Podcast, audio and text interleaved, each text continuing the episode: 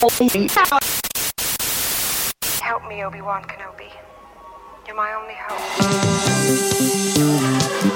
Bienvenidos a la cueva del guapa. Aquí solo se habla de Star Wars. The Force is what gives the Jedi his power. It's an energy field created by all living things. It surrounds us, it penetrates us, it binds the galaxy together. It's a trap! We would be honored if you would join us.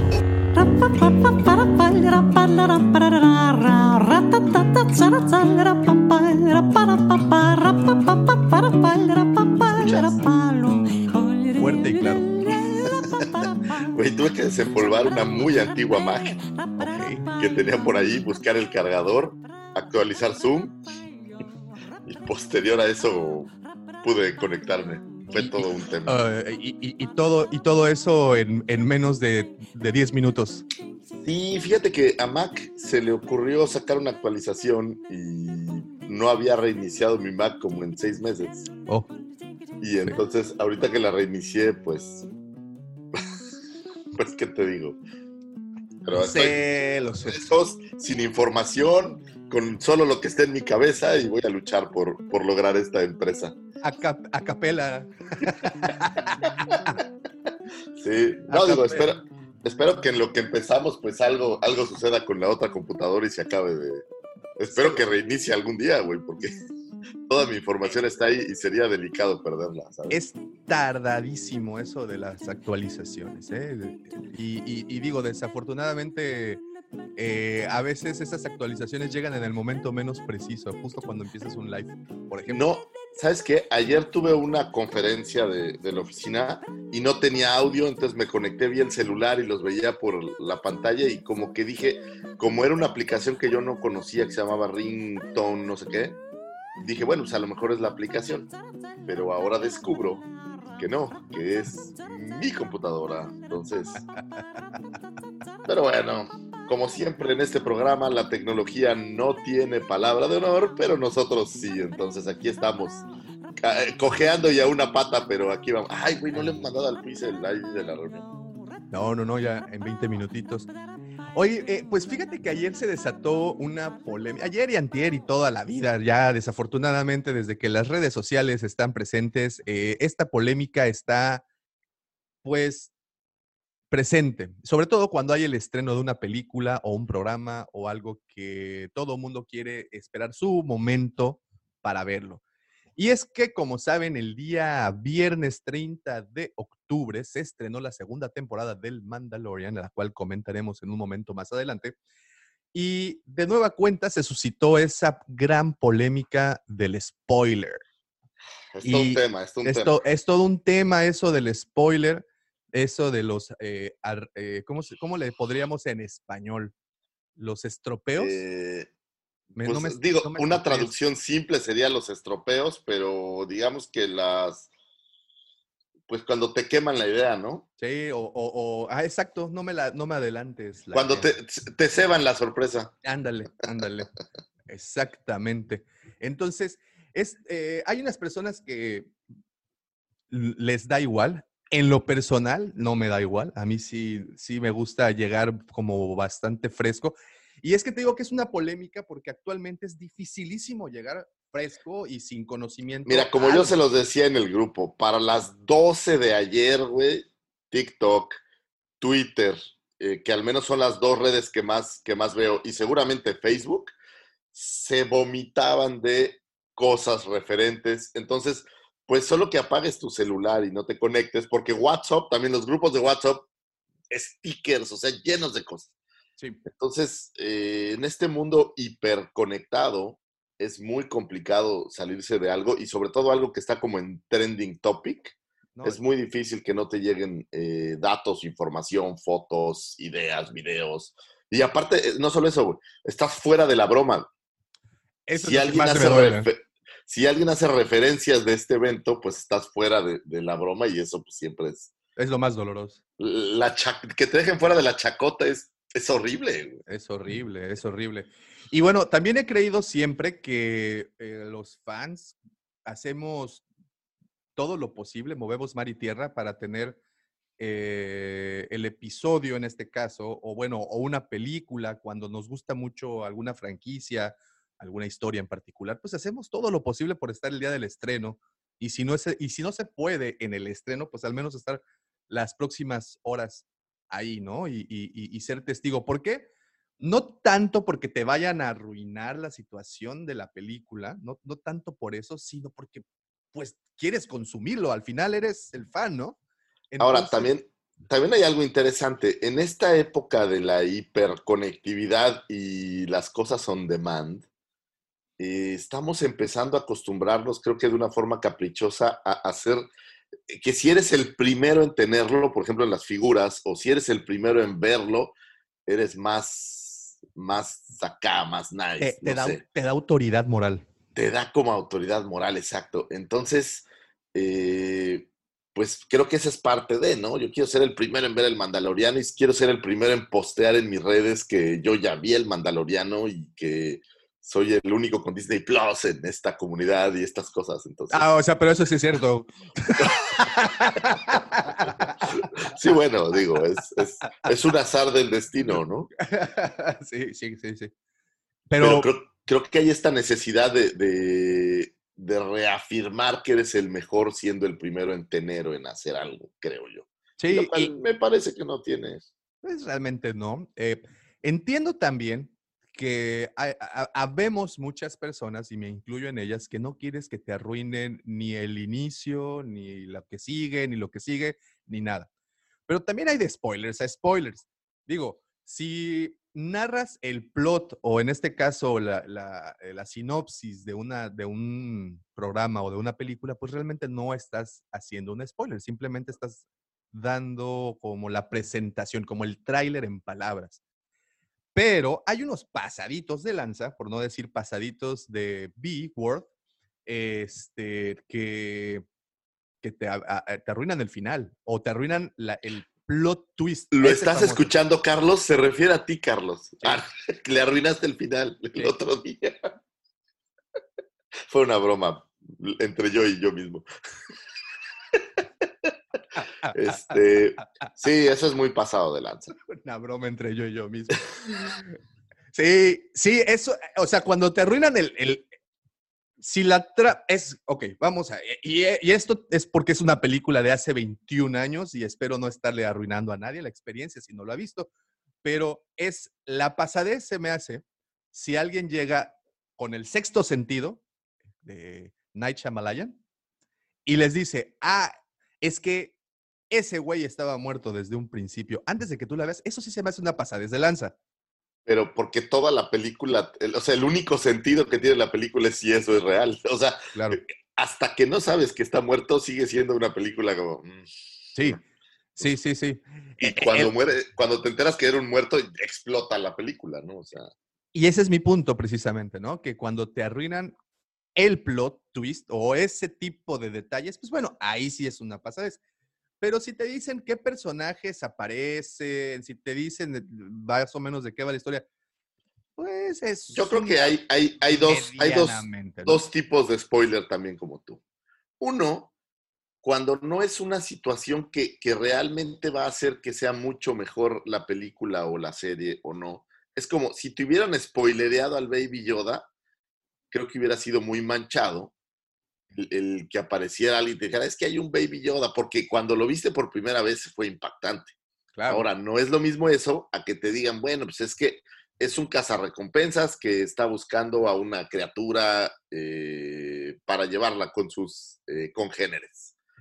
Ese no se me hace un spoiler tan grave, ¿no? O sea, ah, pues es un poco el plot de la serie, está, está interesado. O sea, hay, hay como cosas clave que si las spoilereas le das en la mano. Claro, Sí, hay otras que no son tan, tan agresivas, digamos, ¿no? Sí, sí, sí. O sea, nada que, nada que comprometa la estructura argumental de una, de una historia, pues bueno, cualquier otra información es válida. Si compromete el argumento y si narra el argumento, pues bueno, sí, allá le estás partiendo la madre. Pero, en fin, ¿y a ustedes por qué no nos platican? Nos escriben. Tenemos correo, es San Angelín 22221 insurgentes. Ah, ¿verdad? Ah, no, pero pueden Chapoy, ¿o escribir. qué? es que, ¿sabes qué? Me acuerdo del de... Oye, en eh, este el- compo me veo más feo, güey. Sí estoy bien culero, güey. Bien puta madre, güey. Bueno, debo reconocer que la otra computadora tiene una excelente cámara, güey. Entonces, Pero, pues no sé si es que me veo más cerquita o qué, güey, pero me- estoy feo, güey. Qué feo soy. soy como, ¿cómo iba la canción? La de Tomás. Tomás, estás. uh, Tomás. Bueno, eh, pero sí, Ahora bien, yo creo que el spoiler también depende del time frame. O sea, si, si estás hablando de una película hace 21 años, güey, ya no es spoiler. No. O sea, de. No, no, no, no. ¿Cuánto? Ok, a ver, esta es la pregunta seria. ¿Cuánto tiempo eh, del estreno de una película o de una serie tienes para que el spoiler sea válido? Yo creo, güey, que es cuestión de a lo mejor un día, güey. El, eh, ese es, eh, el claro, claro. fan así de hueso colorado, ese se va desesperadamente a arrancar las medias, como algunos que conozco que a las 6 de la mañana, 5 horas del mundo normal. Espera, alguien me ataca, güey. Espera, Ah, espera. a, ver, a ver si no nos tumban la transmisión por derechos de autor. Oye, pero es que sí, pues Revivió la otra computadora con audio de no sé qué, pero todavía no arranca, güey. Ay, las Max y sus bromas. Este. Pero ya sirve el audio al menos. Ah, Aunque bueno, todavía ah. no arranca, sigue la pantallita de cargando, ¿sabes? Ahí vamos, ahí, ahí vamos, poco a poquito, no hay prisa. Eh, entonces, eh, sí, pero actualmente, ac- actualmente, actualmente, ese tiempo, ese margen es, es menor a, a- a hace unos años, Sí, ¿no? no era lo mismo que solo la podías ver en el cine y pues cuando hubiera boletos. En cambio ahora, güey, las formas de verlo es, es vastísimo, ¿no? Sí, y, y, y O entonces... sea, creo- Cuevana lo tenía antes que Disney Plus. Sí, es cierto, es cierto, es cierto, es cierto. Entonces, eh, entonces, eh, 24 horas creo, ¿no? Es como... Lo... Yo creo que es justo dar 24 justo. horas para que veas la película o la serie o lo que sea. Ahora, déjame decirte algo. En, el, en, el- en la cuestión de la Legión Wampa, pues ahí mismo, y debo de admirarles y, y- y también de agradecerles que entre los mismos miembros se pusieron de acuerdo para no lanzar spoilers, al menos en el grupo, hasta el día lunes. Incluso hicieron un gráfico eh, y, eh, para, para un flyer digital. ¿Sabes qué, Para- qué es, es verdaderamente y se los, se los admiro muchísimo y se los agradezco muchísimo? Porque este grupo nace, pues obviamente con todos estos contenidos Star Warsianos, pero se han organizado de una forma impresionante. Chavos, todos mis respetos. eh, qué buena onda de, grupo donde la gente se respeta, donde se organizan, donde literal, oye, ¿sabes qué? Aguanten el spoiler y la gente lo, lo aplica. Entonces, la verdad es que es, es un grupo muy respetuoso y eso en estos tiempos es, es muy bueno. Es, y, y- y difícil, ¿no? O sea, difícil de, de- de que entres a una comunidad y que, y que sea así, ¿no? Y, y no, la no, verdad, es muchas mi- mis mis respetos por, lo- por los chavos que están allá. Oye, que, que al final se supone que nosotros administramos, pero la verdad que ese grupo tiene vida, vida propia. Ya, Entonces, eh, no, no, a ver, ¿cómo te explico? Ya me administran a mí. O sea, ya me dictan mis horarios, ya, ya me recuerdan las trivias y todas las dinámicas, porque déjame decirte que ya tenemos dinámicas. Entonces, todas eso, pues ya me lo recuerdan. Realmente, eh, y, y una vez más, es, eh, es increíble ver el tráfico de información que hay. Y bueno, eso es por parte del grupo, pero hablando de ese grupo, pues se pusieron de acuerdo para no lanzar spoilers el día de ayer. Yo de nueva cuenta hice una, en- una encuesta ayer en el mismo grupo a las 10 de la noche, eh, preguntando quién aún seguía sin ver la serie. Y ya era uno o dos, de 200 que somos, uno o dos. Entonces creo que ya nos dieron el go de parte de la, de la- Legión Guampa para que podamos hablar ahora sí acá. o sea, ya podemos destrozar el... No, ¿cómo destrozarlo? La no, verdad, no, no, no, no, no. Desmenuzarlo. Eso. No, oye, no hubo un solo detalle de decepción de mi parte del programa. En lo absoluto, en lo fue absoluto. bueno. en lo absoluto. segundo. Y bueno, nada más para resumir esta situación de los spoilers, actualmente ya quedamos que aquí en, en el canal La Cueva del Guampa, nuestro periodo o nuestro margen que les vamos a otorgar es de 24 horas. Eso significa que todos los sábados durante la grabación de estos episodios y mientras la serie esté vigente, estaremos dando los resúmenes. Si no O sea, quieren, el, el- el- ¿Va a salir los episodios todos los viernes? Porque ves que de repente metían uno en miércoles. No me acuerdo no, si en el todo, todo, pero parece series. que, parece que todos los miércoles, parece que Ah, todos mira, qué bien. Entonces, si es así, estamos del otro lado porque, este, pues bueno, tendremos oportunidad aquí en, en- en- hablando de Star Wars, de desmenuzarlos un poquito o mucho, maneras exhaustivas y, y, eh, y obsesivas compulsivas, como No, somos nosotros. ¿cómo, ¿cómo crees? Pero bueno, ok, entonces quedamos de acuerdo. 24 horas será el tiempo que se les hará, ¿no? El margen de tiempo que les daremos para poder hablar del Mandalorian. Y es precisamente por eso es que nos levantamos, como dice el señor Lucifer, ayer a las 5 de la mañana para ver el capítulo, porque también me incluyo entre... Cinco y cuarto, la verdad. Acepto que se me pegaron las sábanas. Ahora, ojo, como hay cambio de horario en Cancún, si lo comparas con el DF, son las 4 de la mañana. Entonces, Entonces debes de estar demasiado ansioso por entrar a las 4 de la mañana, que es el caso nuestro, a ver estas, esta serie.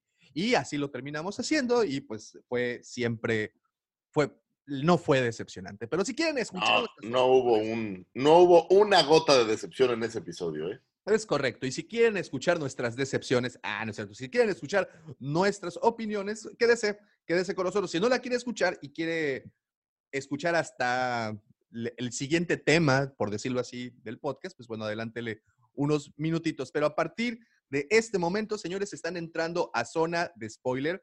Para los que no quieren que les adelantemos ninguna noticia ni nada, les recomiendo que pues regresen a camita, continúen durmiendo Porque Sí, a partir de ahorita- Un, un chocolatito.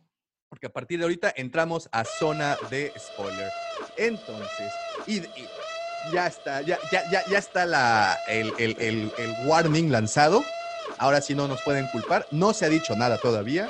Una vez más, a partir de este momento entramos a Así, Zona- Oye, pero, pero ya empezó el programa, ¿tú ya lo presentaste? Porque yo entré muy tarde, güey. Spoiler. No, no, no. Al principio solo estaba así como haciendo tiempo. Me, me- que- quería entrar a, al, al live de YouTube para no. Para que no nos fueran a ganar el lugar. Entonces, para que no nos fueran a ganar el asiento. Entonces, por eso entré. Pero así, así de esta forma tan amenazadora, porque, ah, caray, ¿cómo les hemos amenazado con la cuestión de los spoilers? Así de esta manera tan Spoiler amen- alert, amenazadora. alert. iniciamos el episodio 96 de su podcast Hablando de Star Wars, traído para ustedes por la cueva del Punto com. Y como todas las semanas engalanando este friki changarrito galáctico, se encuentra conmigo aquel señor que denominaron el que porta la clase. Aquel señor que dicen que la crema de todas las cremerías no son suficientes para igualar cómo adorna sus tacos. Las señoritas lo conocen como el segundo sol de Tatooine. Los señores como la amenaza fantasma. Ay, me gustó, me gustó. Él es arroba Lucifago. Muchísimas gracias. Y este programa no podría ser posible, no podría llegar hasta sus closets, sus baños, sus escritorios godines o donde sea que nos escuchen sin la mente siniestra, ya popularizado, siempre imitado, nunca igualado. Sin del amor, Mandaloriano del corazón, Justin Bieber de la Riviera Maya o Chayán de la región 139. Un saludo a la región 139. Eh, aquel emperador plenipotenciario de las sábanas, criado, traído en esta locura de mundo y donde se ha entrenado en aquel bonito expendio de diversión, vida y obra conocido como las canoas bar, en donde la señora Carmen lo conoce como tú sigues siendo aquel amigo personal de Carlos, el imitador yucateco de Dulce, y que sin duda en Playa Mamitas, antes de que crearan las nuevas restricciones de que cualquiera puede meterse a la playa, fuera conocido como el Tosken Rider. Ah, no, le cambié ahí, va. Mamitas, no, sí. Sí, no, sí, sigue siendo, ¿cómo no? Sigue Es el señor arroba Tabomático. Oye, es un ratón de México para el mundo. El señor arroba Tabomático. Muchas gracias. muchísimas Aplausos, aplausos. Aplausos, aplausos, aplausos. Muchísimas gracias. Y también les quiero agradecer a todas las personas que ya hacen el favor de seguirnos a través de todas nuestras redes sociales. Como bien saben, nos pueden encontrar en todas ellas, Facebook, Twitter, Instagram, YouTube. Tinder, TikTok, bueno, usted menciónala y nosotros ahí estamos presentes subiendo. Bueno, no, eso es mentira. El otro día, Apocalíptica, creo, nos dijo una red que ni siquiera conocíamos. Ah, sí, ¿eh? ¿cuál era? a, a Bada o a, a- a- No lo sé.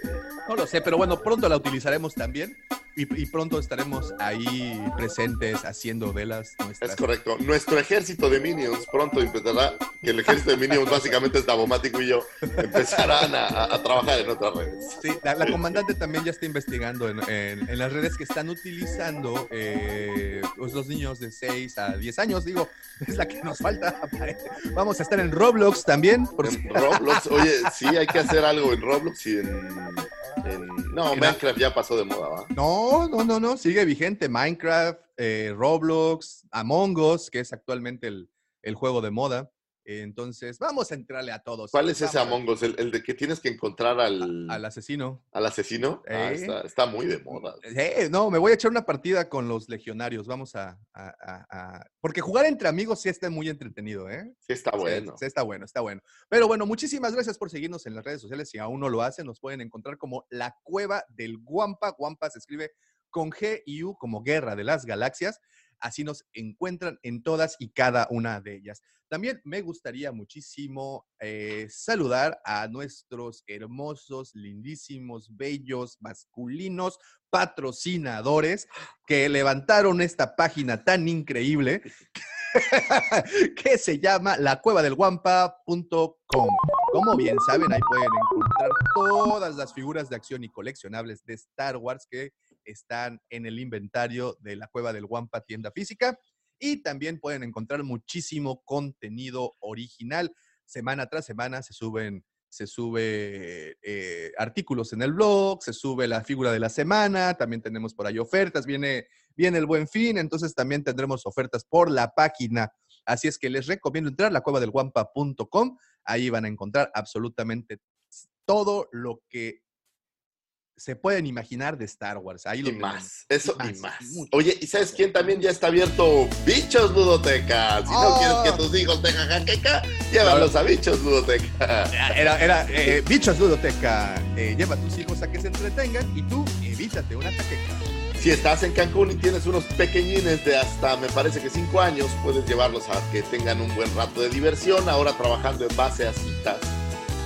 Eh, con este rollo de la pandemia, fíjate que ha sido bien interesante porque con el rollo de la pandemia, en vez de tener esta opción de que todos abiertamente vayan, haces tu cita, te reservan toda la ludoteca, no, o sea, no es un pedacito, es toda la ludoteca para Wow. tus chamacos y pueden pasar un rato de sana diversión lejos de los aparatos, lejos del YouTube, lejos de la tecnología, utilizando más sus cerebros para divertirse de lo que a veces nos dejan todos estos dispositivos. Entonces, gracias a nuestro patrocinador, Bichos. Bichos Ludoteca. Ludoteca, que cabe mencionar, Lucy Favor, que eh, ese sistema de trabajo bajo citas y que reservan todo el lugar, este, como ustedes saben, las canoas, bichos, la cueva del Guampa pertenece al mismo corporativo y entonces, Oye, güey, nos van a demandar.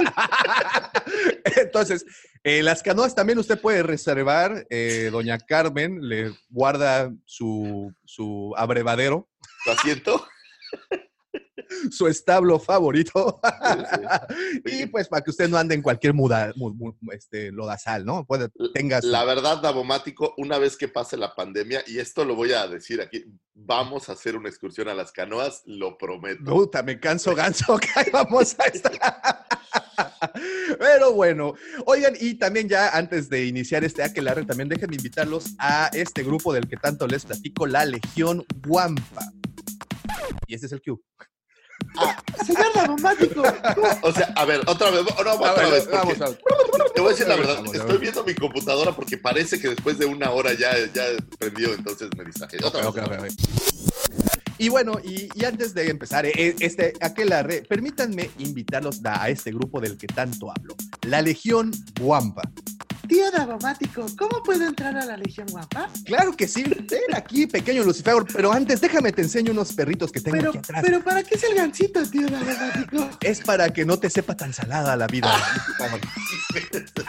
Eso está terrible. Eso es políticamente súper incorrecto. Totalmente incorrecto y ojalá los señores de YouTube no se enojen porque tenemos muy buena reputación, al menos con la cuestión de, de- de la censura. Este, pero bueno, la Legión Guampa es este grupo de WhatsApp en donde ustedes tendrán un sobreflujo de información respecto a la saga, así como un tráfico tremendo de stickers, memes, documentos, packs y no de esos malos, sino imágenes al final eh, para todos los amantes de Star Wars. ¿Cómo se pueden unir? Es muy sencillo. Ustedes nos mandan un mensajito a cualquiera de nuestras redes, las cuales ya les mencioné. Puede ser eh, vía Instagram, puede ser vía Twitter, Facebook, como ustedes deseen. Nos mandan un mensajito privado con su número y gustosamente nosotros los uniremos.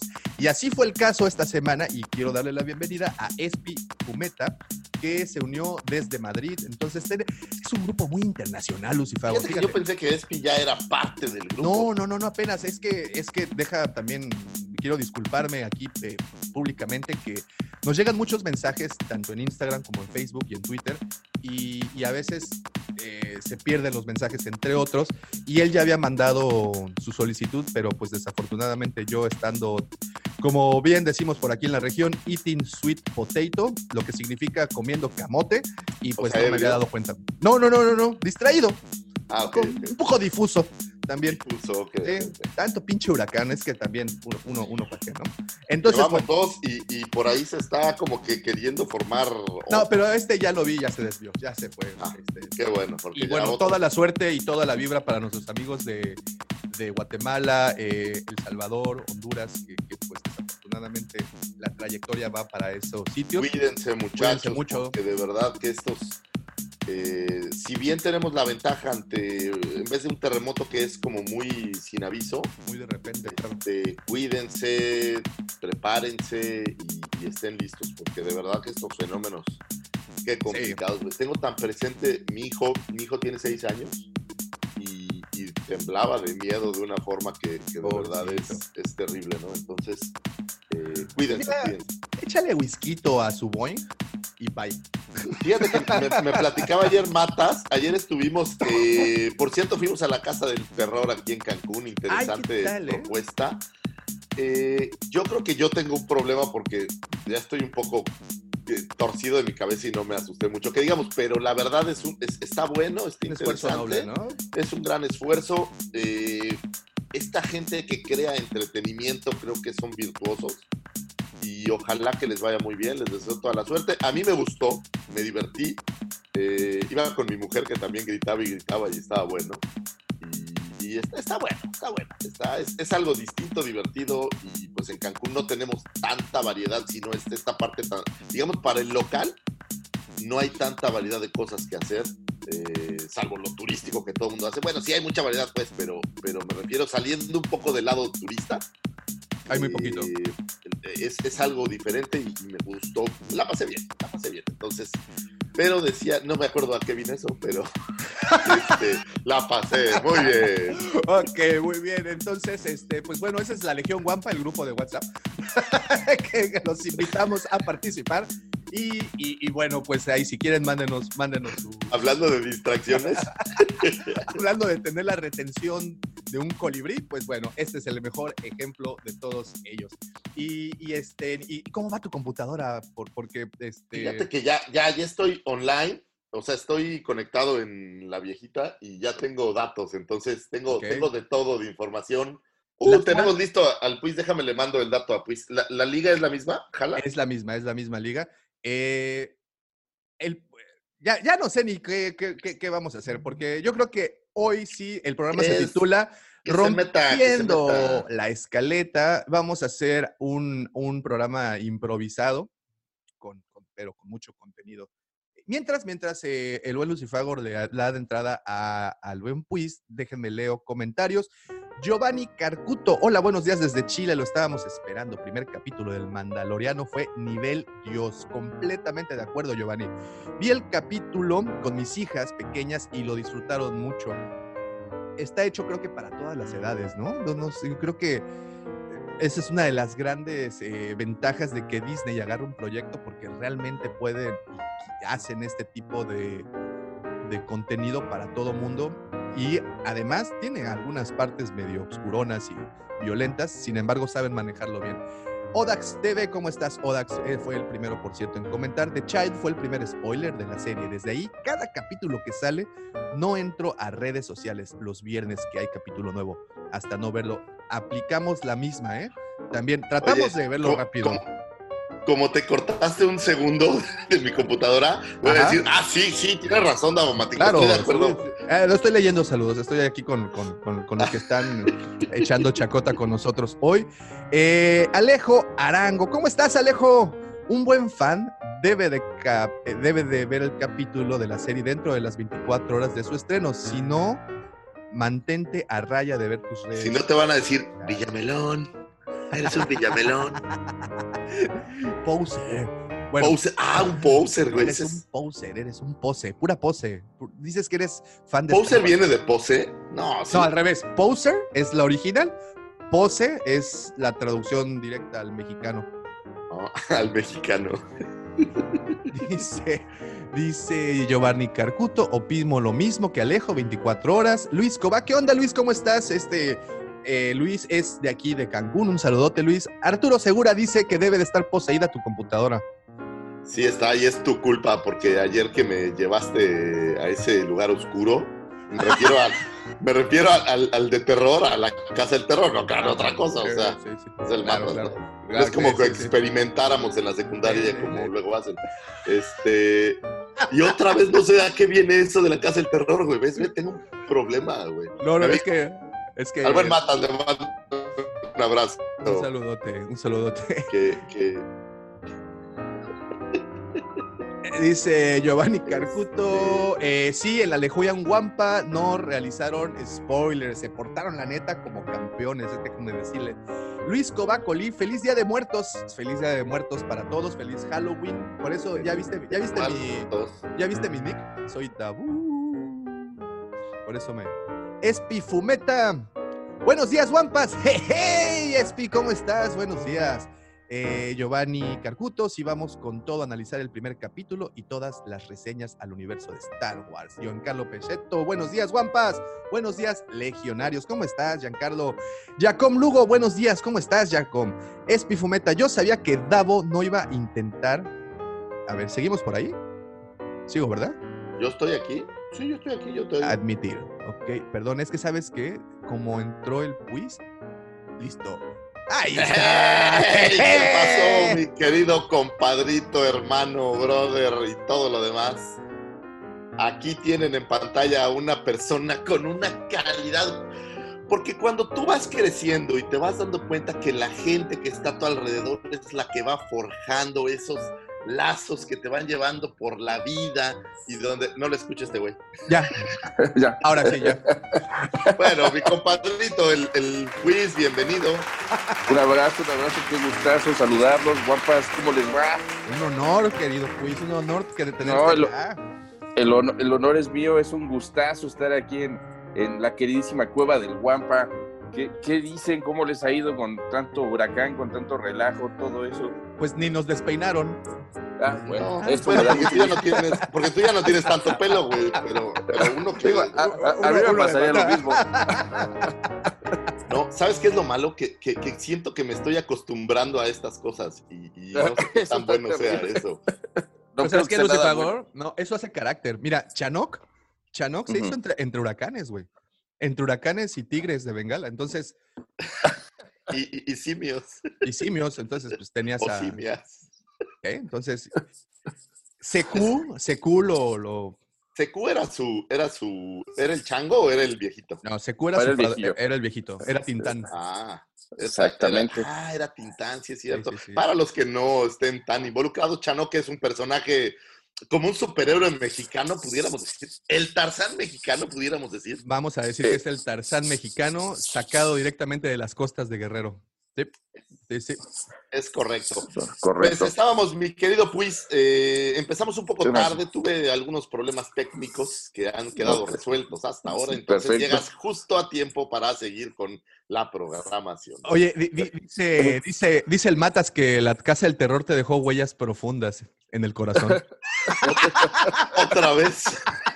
es, ¿Pero que, una casa de terror? Es que fui a una casa de terror ayer eh, que pusieron Ah. aquí en Cancún. De, Qué chido. Está, está buena, de buena calidad. Fíjate que me gustó que normalmente hacen estas casas de terror muy tematizadas, o sea, la Mm. casa de terror de, vamos a decir, Walking Dead y todo es Ujú. Walking Dead, y sí están chidas, pero en este, en este caso no tenía como un tema muy específico, más bien era como un, un hospital del horror. Ok. Eh, y estuvo, estuvo bueno, estuvo interesante. Digo, yo vi a Arturo temblar como pollito y, y quise abrazarlo, pero, pero me, me iba- veían feo los monstruos, entonces dije, no, mejor, que Me veían tiemble solo. Me veían feo los monstruos. Pues esa es la Los es monstruos. ¿no? Bueno, a lo mejor, ¿sabes cuál era el tema? A lo mejor no temblaba de miedo, temblaba porque había un gordo así grandote que lo estaba sobando la espalda y, y- y a lo mejor era otro tipo de Sí, temblor. ¿no? otro tipo Pero de miedo. Es correcto, es correcto. No, pero estuvo, estuvo buena la casa, la verdad. Me gustó. No, no me dio mucho miedo, honestamente lo digo. No, no me sentí, porque ni siquiera el susto pastelazo cayó, pero, pero estuvo bueno, estuvo bueno, me gustó, me divertí. Ya, ya quedamos que, ya quedamos que tú estás rotito. O sea que ya este, ese tipo de experiencias, pues ya. Estoy rotito. ¿Lo dices porque los tacos de ayer me cayeron mal? ¿o? Sí. exactamente por eso, exactamente por eso es que estaba compartiendo ya el, el episodio por Facebook para que también se empiecen a unir por otras, por otros lados. Y pues bueno, ustedes dicen que, que, eh, tenemos ustedes este, tenemos a- a- agenda llena. ¿Quieren Tenemos empezar? mucha información, ahora sí como, como harta eco. información, ¿eh? Harta información para compartirles. ¿Qué dicen? ¿Entramos con el Mandalorian o nos vamos de plano con Halloween? A ver, la primera pregunta, ¿tú ya viste el Mandaloriano, pues? ¿O, o todavía, la verdad? No, este, fíjate que, que ya, ya me eché la, la primera temporada, la verdad está bien, bien chido, la verdad, este, sí se siente mucho más el espíritu Warsi que, que, las- que la trilogía de Disney. Eh, y este, y eh, pues sí, sí me gustó mucho, aún no empiezo con la segunda temporada, pero sí ya, ya me da este, ansiedad verla. Ahora, ¿tú tienes algún inconveniente con que haya spoilers o te vale reverendas? Ah, yo soy totalmente anti-spoilers. Eh, ok, la entonces verdad- no hay Mandaloriano, lo siento. No, pero adelante, adelante. Ahora sí que eh, es su programa. Oh, Yo nada más vengo de Metiche. Ok, no, no, ningún metiche. ¿Cómo crees? Deja primero hago la presentación formal. Ah, porque- eh, oh, lo siento, está bien, está bien. Porque pues ya tuvimos oportunidad de presentar al segundo sol de Tatooine y al, mis- y al mismísimo Cid del Amor y no hemos podido presentar al máster del terror, al máster, a ese, a ese espíritu chocarrero que viene desde lo más profundo del Averno para podernos presentar todas ¿Cómo? esta, ¿Desde dónde? lo, lo profundo del Averno. Estoy tratando de, de echarle Ah, ok, ok, de- del infierno. Ah, ok, Grim ok, ok. al- sí, Averno, Averno. del- Es que-. Según la gente de, de la hora pico, había un antro que se llamaba El Averno también, entonces... Es igualito a las canoas, güey. ¿Te acuerdas, de. ¿Te acuerdas de Amaranta? Por supuesto. Ok, intentamos contratar a alguien así, pero desafortunadamente, pues aquí eh, en esta región, pues la estatura mínima, pues, bueno, ahí luego te platico, Ok. ahí luego te platico. Señores, amigos de la cueva del Guampa, amigos de Hablando de Star Wars, permítanme presentarles a Puis Calzada, dibujante de cómics, ilustrador y diseñador mexicano. Siempre con preferencia y pasión hacia los temas del horror, monstruos y lo macabro, sin dejar de un lado el amor a los superhéroes. Ha trabajado para diferentes editoriales americanas y en diferentes publicaciones como American Mythology Productions en los títulos de Hatchet, Vengeance, Hatchet, Victor Crowley y eh, Halloween Tales, Zorro, Rise of the Old Gods, Beware, The Witch Shadows, Carson of Venus y Moon Maid. Chido Comics en su título Conan and the Ambassadors. Y eh, tenemos también aquí en Ebon Press, en Wasteland 1989, Lucio Fulcis de Zombie, Lucio Fulcis House by the Cemetery y Lucio Fulci de Beyond. Eh, y para Fangoria, esta revista Fangoria, qué hermosa publicación, déjenme nada más decirlo. Eh, también varias ilustraciones para sus artículos, pues es un honor tenerte en este friki changarrito galáctico. No, el honor realmente es mío. Tenía muchísimas ganas de platicar con ustedes. Saben que se les estima muchísimo, se les quiere muchísimo. Y siempre es un gusto platicar con ustedes, siempre es un gusto verlos. Yo debo decir que es gracias al quiz que tengo un gusto mórbido por el terror. Eh, cuando éramos chicos íbamos a la lagunilla a buscar videos de horror un poco más subidos de tono que lo que encontramos Sí. en, en el Videovisa. Como vacaciones Eh, del terror. Como vacaciones del terror, sí. La, la 2 es excelente. La 2 es una chulada. Y bueno, es, es obviamente uno de mis grandes eh, próceres en, en lo que se refiere, gracias a él. Mi primer disco de, de Guns N' Roses eh, fue un, un préstamo del quiz. No, sé- no recuerdo si me lo chingué o me lo regaló, pero. Lo pero bueno, ahora, ahora se, se reveló, pero es gracias a, a que mucho de esta cultura entre quiz y matas la, la, la, la- iba a decir la sembraron en mí, pero siento que se oye un Sí, poco su- de- suena horrible. Entonces digamos que compartimos unos gustos muy similares. Oye, ¿fue disco o fue, o fue cassette? No era Cassette. Cassette, cassette. Oye, pero ahora platícanos, pues, ¿qué, qué onda con el programa de Sector Cero? Nomás, nomás para el- terminar el, el- La presentación. la Dale. presentación. Ah, pues mira, este es un proyectito que, que tengo con, con mis, con mis amigos Julio Trejo, eh, Jorge García y Laura Sandoval, que es una cosplayer muy popular. Este, es, eh, estamos cada, cada miércoles en Facebook Live eh, eh, platicando de, casos reales, de temas este, de paranormales, de, este, temas de leyendas, de criptozoología, de pura cosa de miedo. Está bastante divertido.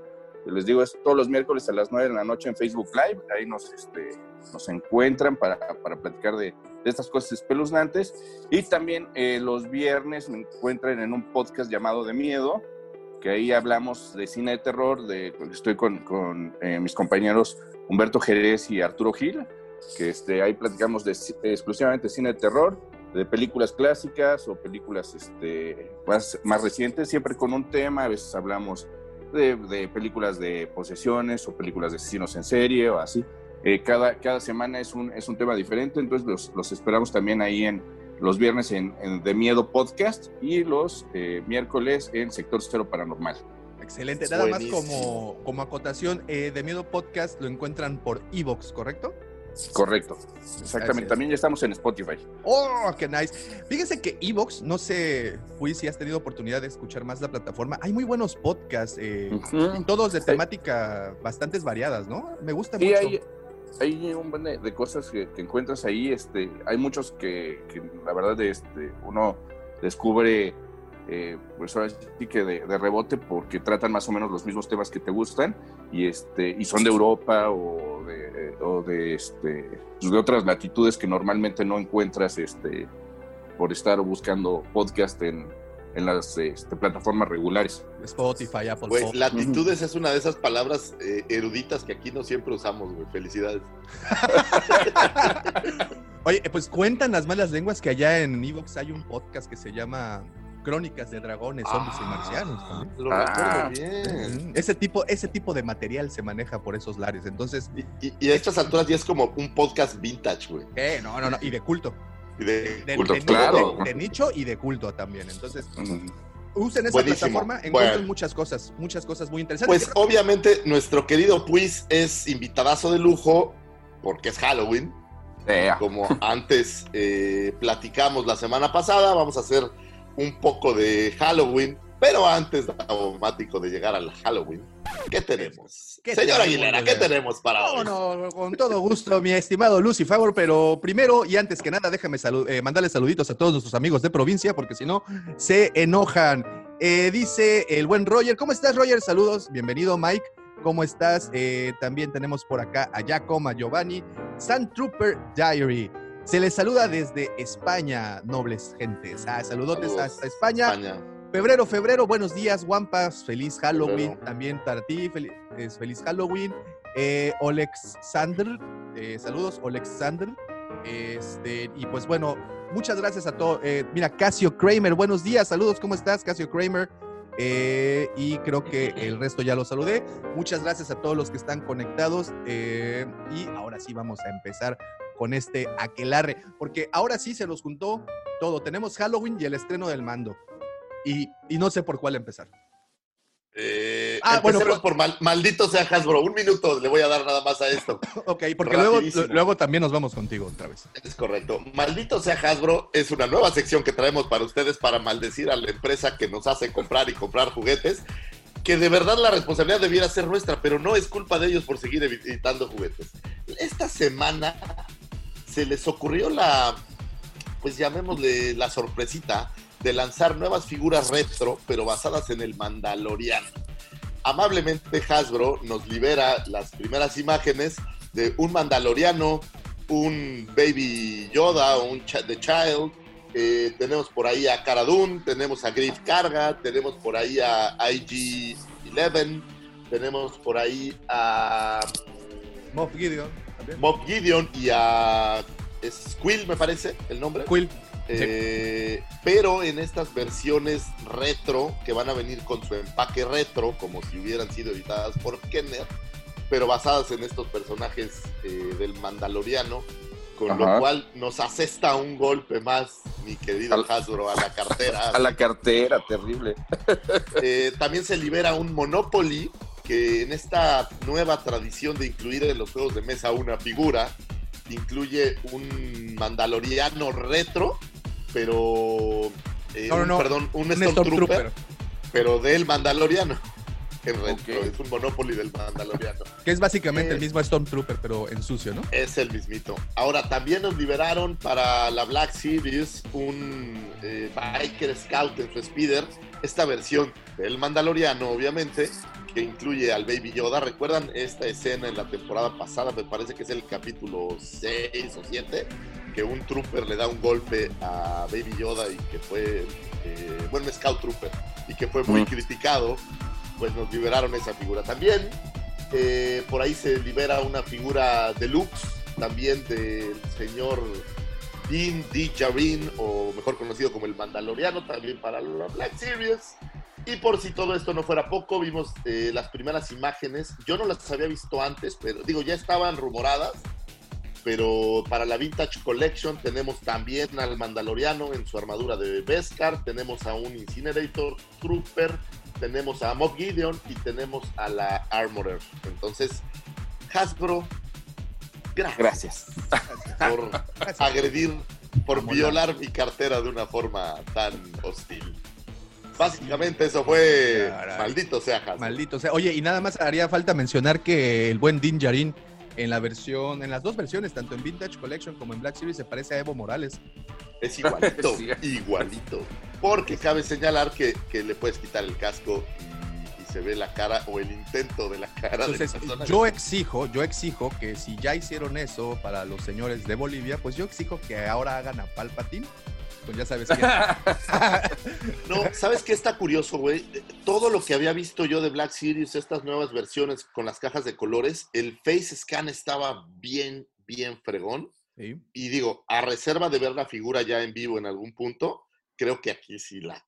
O sea, ni se parece, güey. Mira, para, para hacerle justicia, la verdad, pues recordemos que la, la temporada pasada solo mostró su rostro una vez y cuando lo mostró estaba madreado. Entonces, si tomas eh, No, güey, eso pero con- al, al actor lo conoces bastante bien, güey. Claro, y la Sí. otra vez que le vi la cara, pues estaba aplastada. Entonces, aparte que la, mon- la mon- la ¿Te, montaña... te refieres a que, a que en Game of Thrones lo matan o qué? Lo- lo- no solo lo matan, güey, lo pulverizan, güey. Entonces, entonces creo que eh, sí, los señores de Hasbro intentaron darle esa, ese espíritu al O buen un Pedro tributo Pascal. de Evo Morales, digo, no O sabemos cuál es el- Evo Morales. no sabemos cuál es la razón, ¿no? Sí, yo creo que Hasbro está muy interesado en, en apoyar a Evo.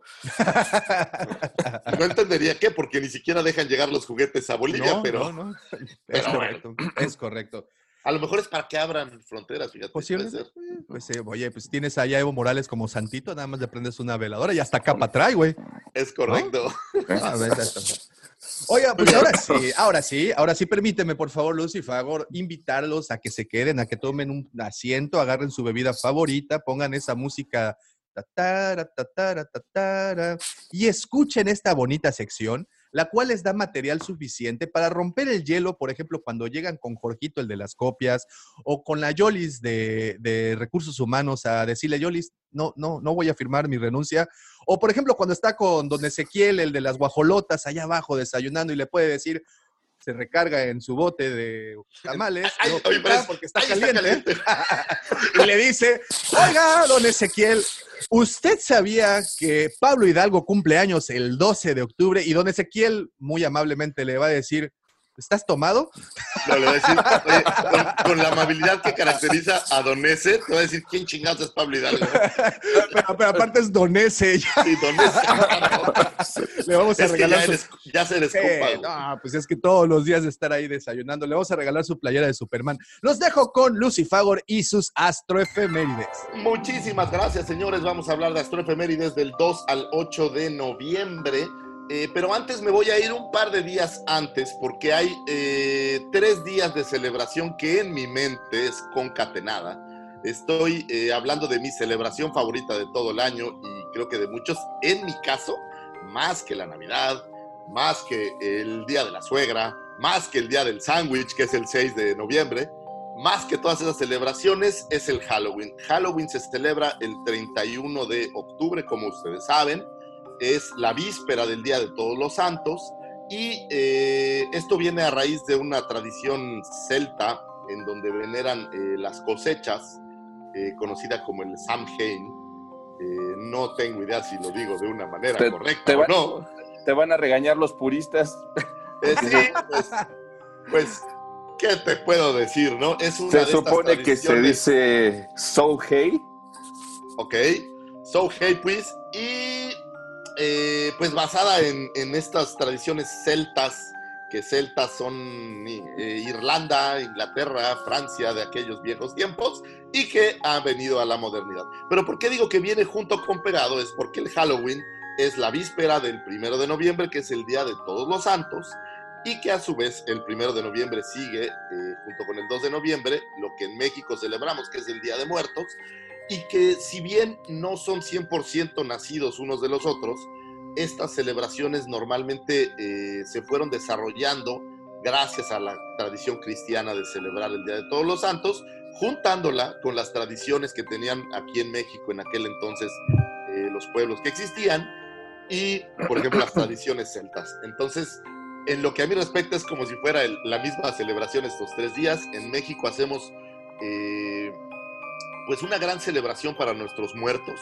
Esto es una tradición de las eh, heredadas de nuestros pueblos antiguos más, me parecen más lindas, en donde recordamos a la gente que se nos fue, en donde ponemos un altar que básicamente es poner cosas que le gustaban a, a los difuntos que ya no están.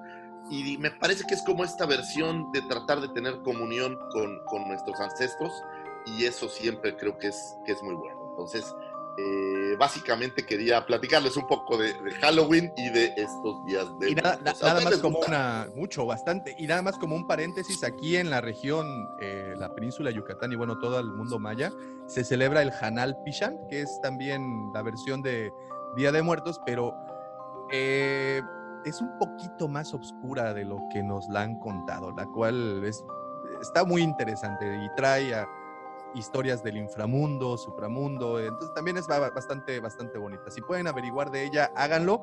Y algo que me fascina, no solo las historias, las películas, las fiestas de disfraces y todo eso, la comida, Lucy Fagor, la comida de Día de. Muertos, si uno está vivo, créeme que si se atasca va directo. Y pues bueno, ese fue el caso de mi tamal de muerto de ayer, que todavía a- ahorita lo sigo velando. Te entiendo bien. No, ¿Sabes qué? Esta parte de, de salir a pedir dulces me gusta mucho. Y más cuando lo pude empezar a hacer con mis hijos. Es, es algo que no tiene. No, no, tiene para nada, Llegó mi para nada. asistente. Hablando, hablando de... Ha- Hablando de niños. Hola, asistente. Es que, como ustedes saben, mi asistente llega alrededor de las siete y media todos los días. Muy bien. Viene, viene a trabajar, déjame, voy a aprender su material de trabajo, denme un pequeño segundo. Ahí está. Oye, Déjame ¿te nada más. Déjame mandar saludos rapidísimo, por, eh, aprovechando que Sí, dice, sí, sí. dice Miguel González, exijo un conde Duku con la cara de Chente Fox. ¿Eh? Dice Giovanni, Car- eh, dice Giovanni Carcuto, las Black Series del Mandalorian y la cara de Pedro Pascal, muy mal. Dice Miguel González, eh, yo soy o se nota un brillo especial en los ojos de Lucifagor. Saludos al Puis. Se nota, se nota. Ahí está. Muchísimas gracias a todos los que están. Bueno, vámonos con lo que sigue de las astroefemérides. Un 2 de noviembre de 1992 nace la señorita Naomi Akl, que es esta eh, galanzana que le pusieran para generar el triángulo amoroso más horrible de todas las sagas de Star Wars. Eh, horribles sus dientes. ¿Quién es Pepa? Deme un segundo, estoy, estamos decidiendo si Pepa o, Ustedes o, Ma- recordarán o Masha y el oso. a, a- a esta señora eh, aquí, no me acuerdo cómo se apellida, es, es Hannah, ¿no? La de Es, es Hannah, la galana del señor Finn. Hannah la galana. Eh, Está. Hannah, la galana del señor Finn, que es este personaje que, que ayuda a, a encontrar, no sé si ayuda a encontrar realmente, más bien les ayuda a reparar el Millennium Falcon. Cuando, no es cierto, es este, sí, Sí, es Hannah eh, la que la- los lleva a la refaccionaria, ¿no? los lleva a la refaccionaria que tenían ahí eh, un Star Destroyer de donde sacaban partes y bueno, es donde encuentran la segunda estrella de la muerte tirada y es quien les entrega los caballos galácticos que pueden eh, cabalgar sobre naves espaciales. Entonces, eh, personaje emblematiquísimo de la nueva saga. Yo pensé, yo, yo de verdad, no, no, no, quiero sonar racista, pero yo pensé que iba a ser su, su hermana, eh, perdida en la galaxia. La hermana de Finn, me refiero. Es que Finn no podría andar con una asiática, entonces tuvieron que ponerle un personaje de su mismo. Pero de todas maneras, No sé, va a sonar racista. al final Lando se la baja, güey. Le dice, a ver, chiquitita, ven, cuéntame de... Bueno, es que, oye, Lando es Lando. Sí.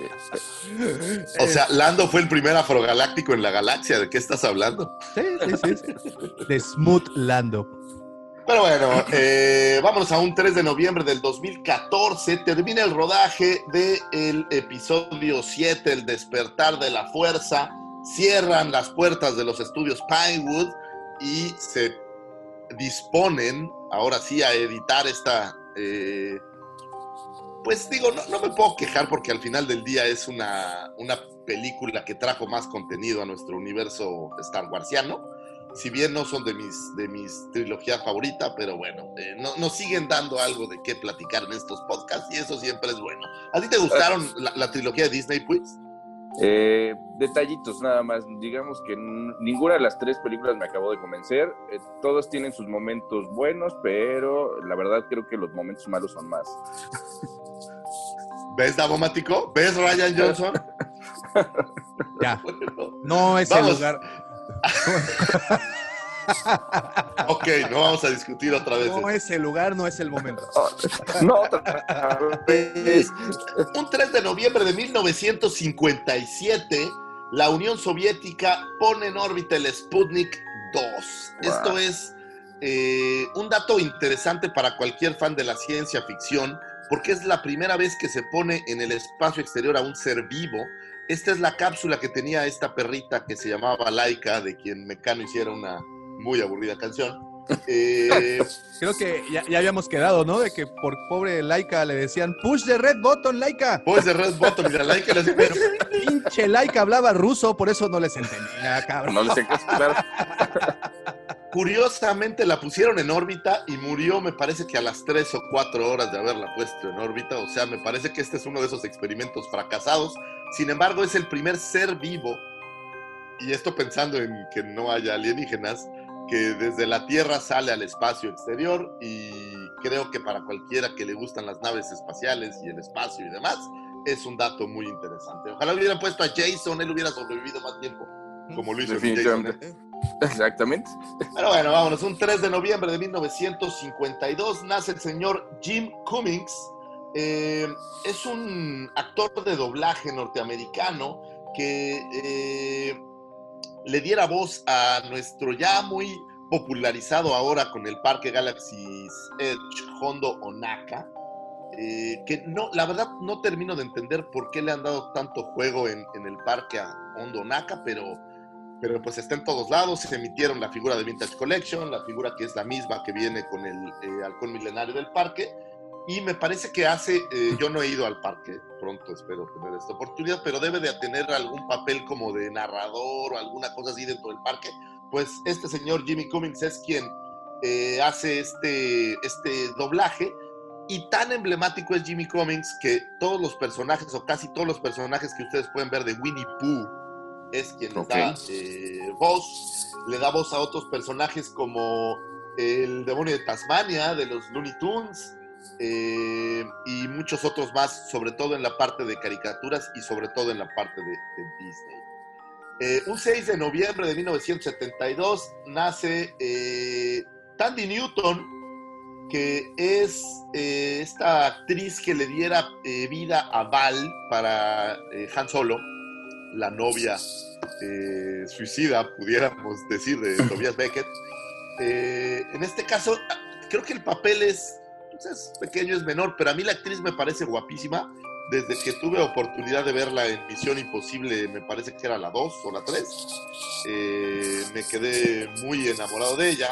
Y bueno, después verla en mi saga favorita, pues se volvió algo maravilloso. Por ahí la pueden ver también en entrevista por- con el vampiro, aunque no lo crean. A lo mejor no se acuerdan de este personaje que era en la época, no sé si victoriana, pero en la época como, eh, ¿qué será? De los 1800 tal vez. Sí, los. Victoriana, eh, Victoriana.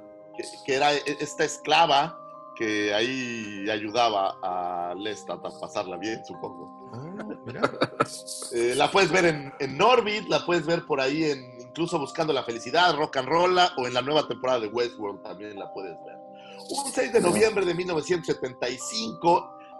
Tengo efemérides distintas porque encontré muchas cosas que me llamaban la atención. Los Sex Pistols dan su primer concierto, Yeah. si se le puede llamar concierto, eh, en la Escuela de Artes San Martín y de ahí detona este movimiento punk maravilloso que nos legaron a todos los amantes del, pues la verdad, del metal o el punk o todas estas, estas líneas.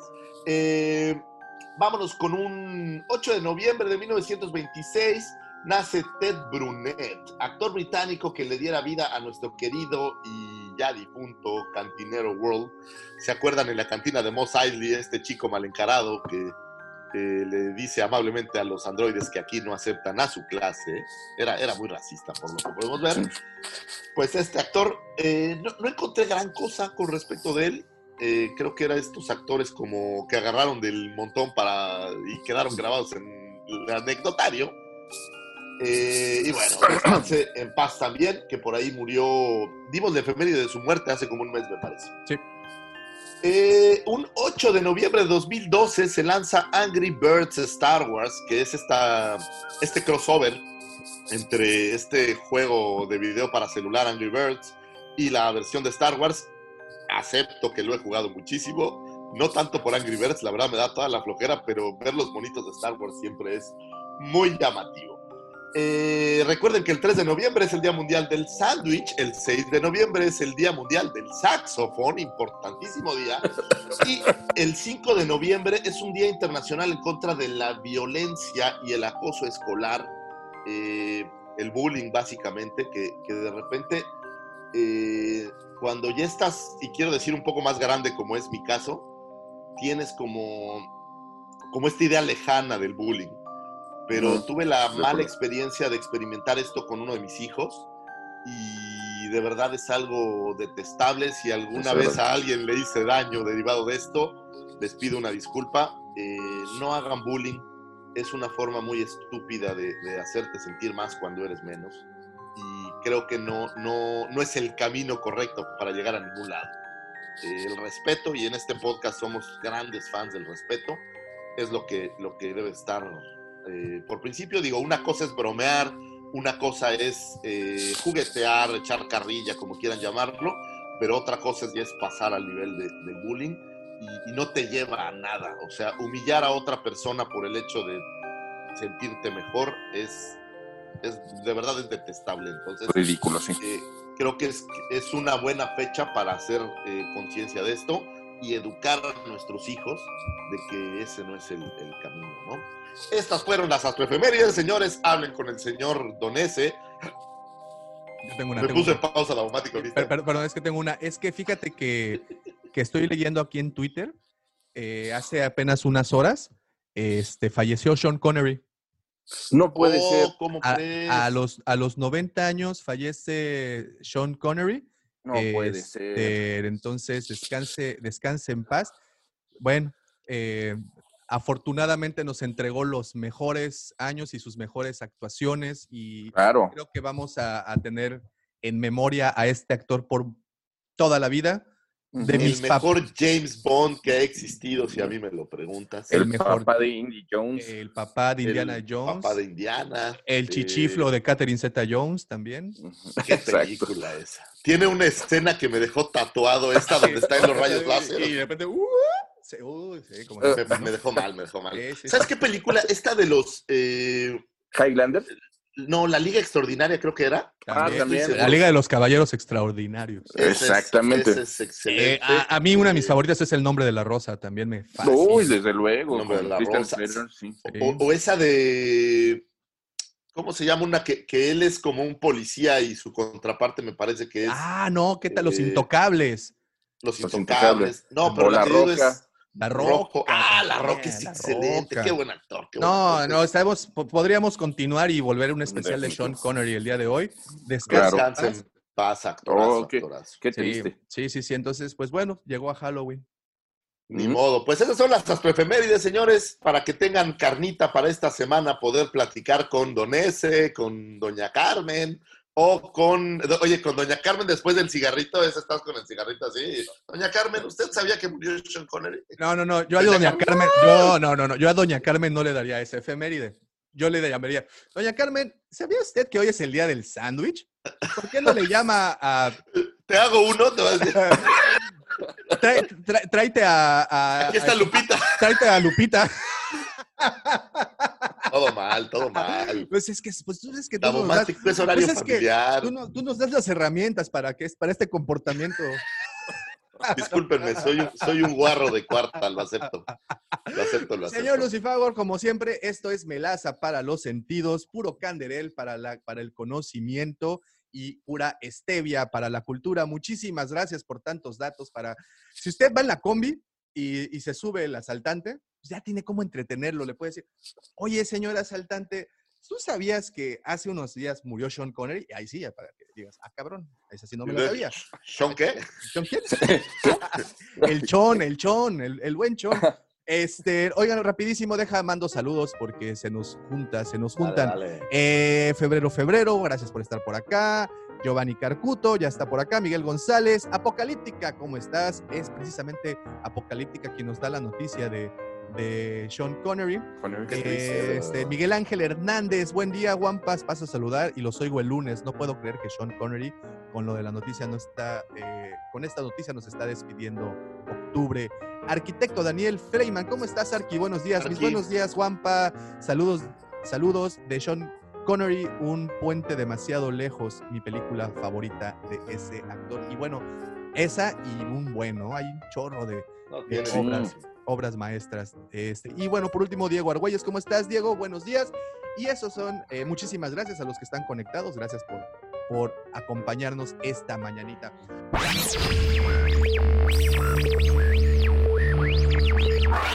Possibility of successfully navigating an asteroid field is approximately 3,720 to 1. Never tell me the odds.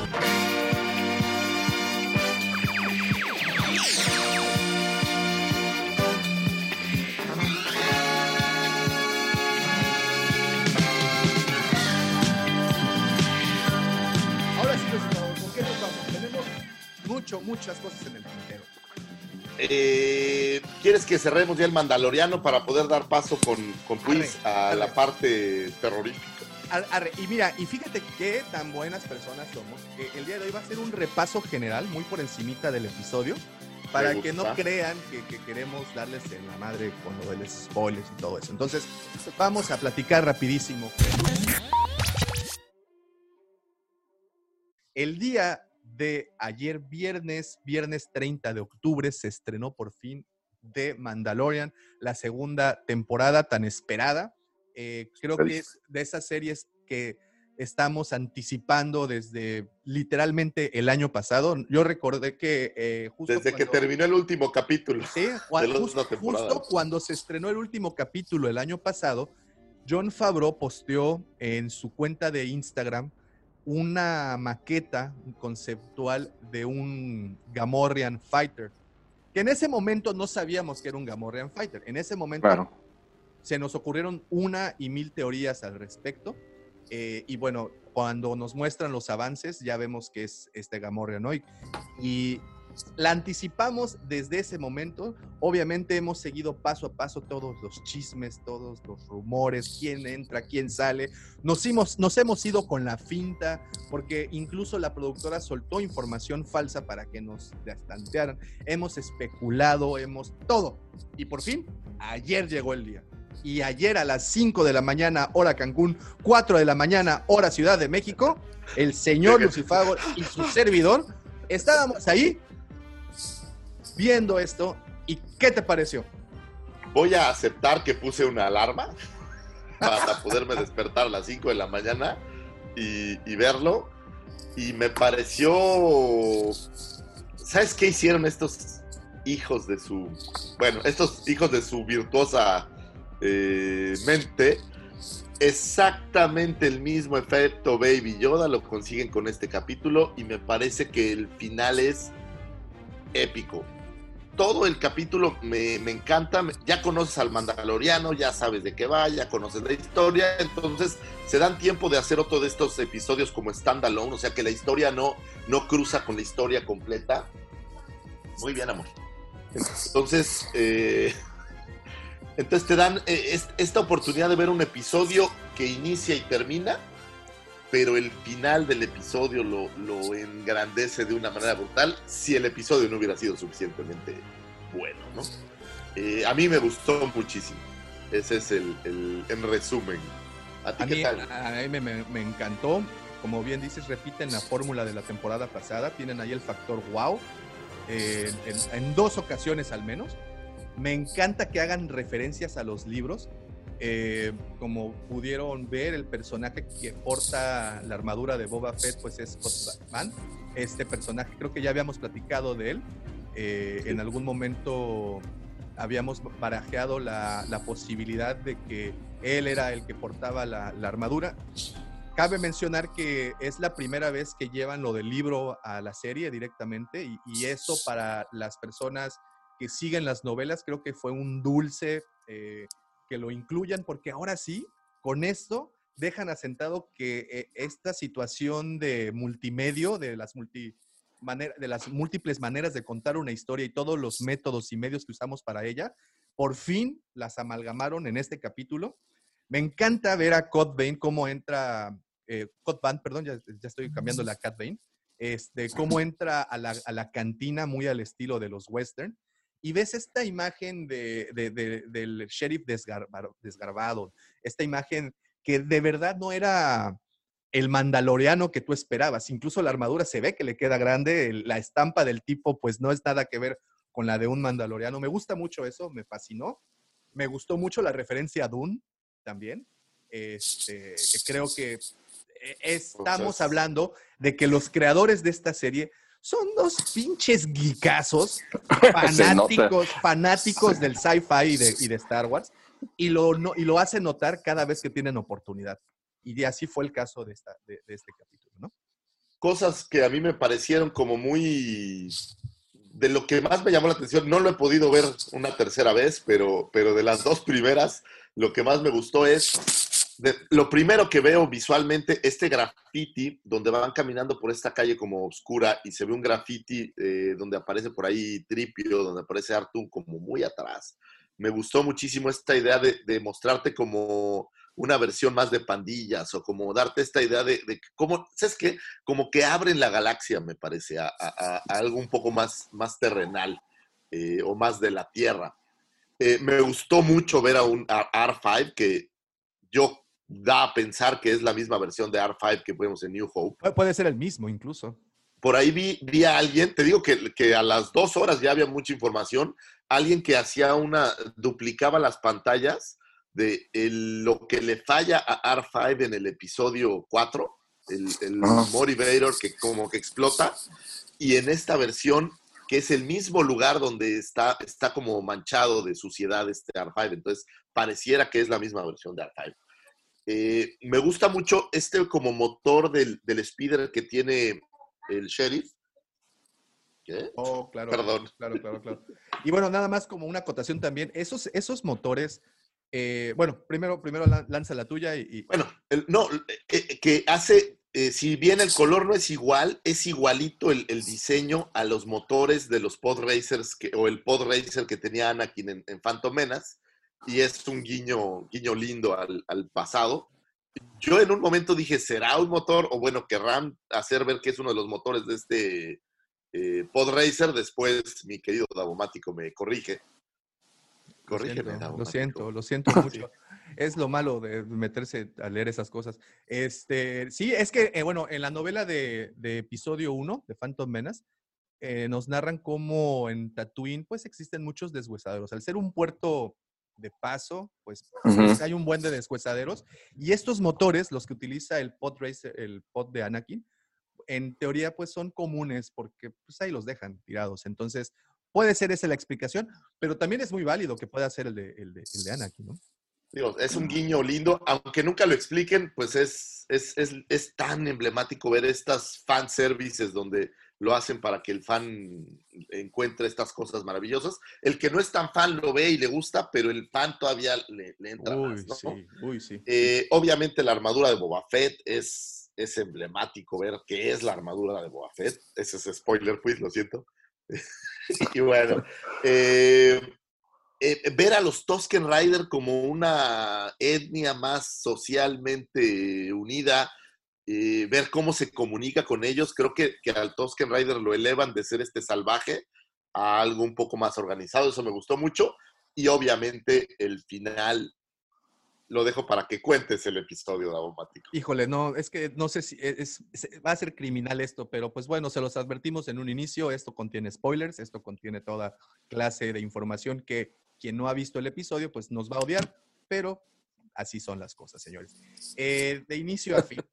eh, iniciamos, como bien dice el señor Lucifagor, con esta escena en donde viene caminando el señor Dinjarin o Tinlarin eh, con la cunita de, el chamaco y entran a este bar clandestino de peleas y ahí vemos un personaje que te apuesto a que no reconociste. Bueno, no es el mismo, es la misma especie, pero no es el mismo personaje. Con quien habla este, este güey es este Kosh, eh, Kosh, no recuerdo el, el- el nombre, pero bueno, la especie es una bici Cíclope, ¿no? este, este cíclope, que la especie se llama Avisin, aparece en la cantina de Mos Eisley la primera ocasión. Y ahí hay un guiño de nueva cuenta de esos que nos fascinan. Y bueno, después este mismo. ¿Tú sabías que la figura de ese personaje es la única figura en toda la saga o de las pocas que incluye un enser doméstico, es decir, incluye un vaso? Ah, no, no. Y salió. La ¿para qué Vintage? Collection incluye un vaso, güey. Es una joya. onda, qué- pues ahí, Ahí se fíjate, los dejo de tarea para. Esta misma especie también la vimos en Clone Wars, en, el, en, en uno de los episodios, que no recuerdo, creo que era algo de explosiones en el Templo Jedi. eh, y este, este personaje este, es como quien controla las armas, el, el- ahí el, el, arma- el armero. Básicamente es este como cíclope que tiene un cuerno en la cabeza, ¿no? Así es. Y, y bueno, y lo volvemos a ver acá, es el, se ve que es como el organizador o quien corre las apuestas por ahí. Una vez más, vemos la escena de los Gamorreans. Me fascinó. En, eh, digo, a- algo que me gusta mucho son los efectos prácticos mecánicos, no tanto de CGI. Y de nueva cuenta utilizan botargas.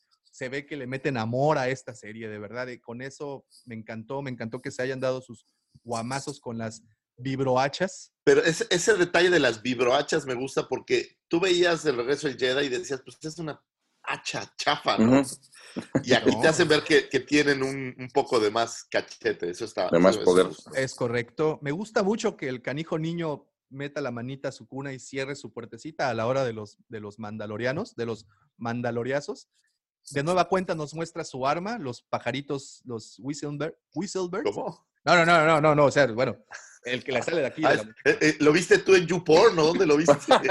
el, el episodio lo bajé de X Video y, y creo que no era el arma que había buscado cuando dije, ah, esa no es el arma, esa no es el pulverizador.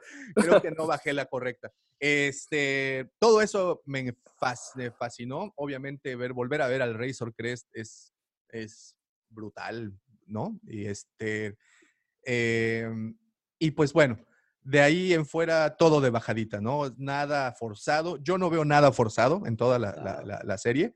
Cuando eh, entra este personaje que porta la armadura de Boba Fett, que es Cod Bait, este, pues pff, dices, guay, ya por fin trajeron a un personaje de los libros y lo están metiendo aquí. Se me, es una de las mejores eh, cosas que le pueden dar a, a- a los fans. Te, te repito, ver la estampa de este personaje, pues inmediatamente ves que no es el merecedor portador de esta armadura, ¿no? Eh, No, sí, no, no se ve que le quede bien. se ve no, no, no, se, le, se ve que le cuesta trabajo. Me fascina esa entrada. ¿Te das cuenta que cada vez que camina el, manda- el mando suenan como espuelas? Como que va arrastrando sus espuelas.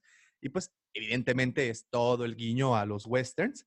Eh, esa entrada en la, en la subbike, cuando entra al pueblito este de, de Tatooine, como incluso suena como un mofle de Harley Davidson, que va sonando. Eso no me gustó porque, pues, pero bueno, ok, les perdono, se los perdono, no importa.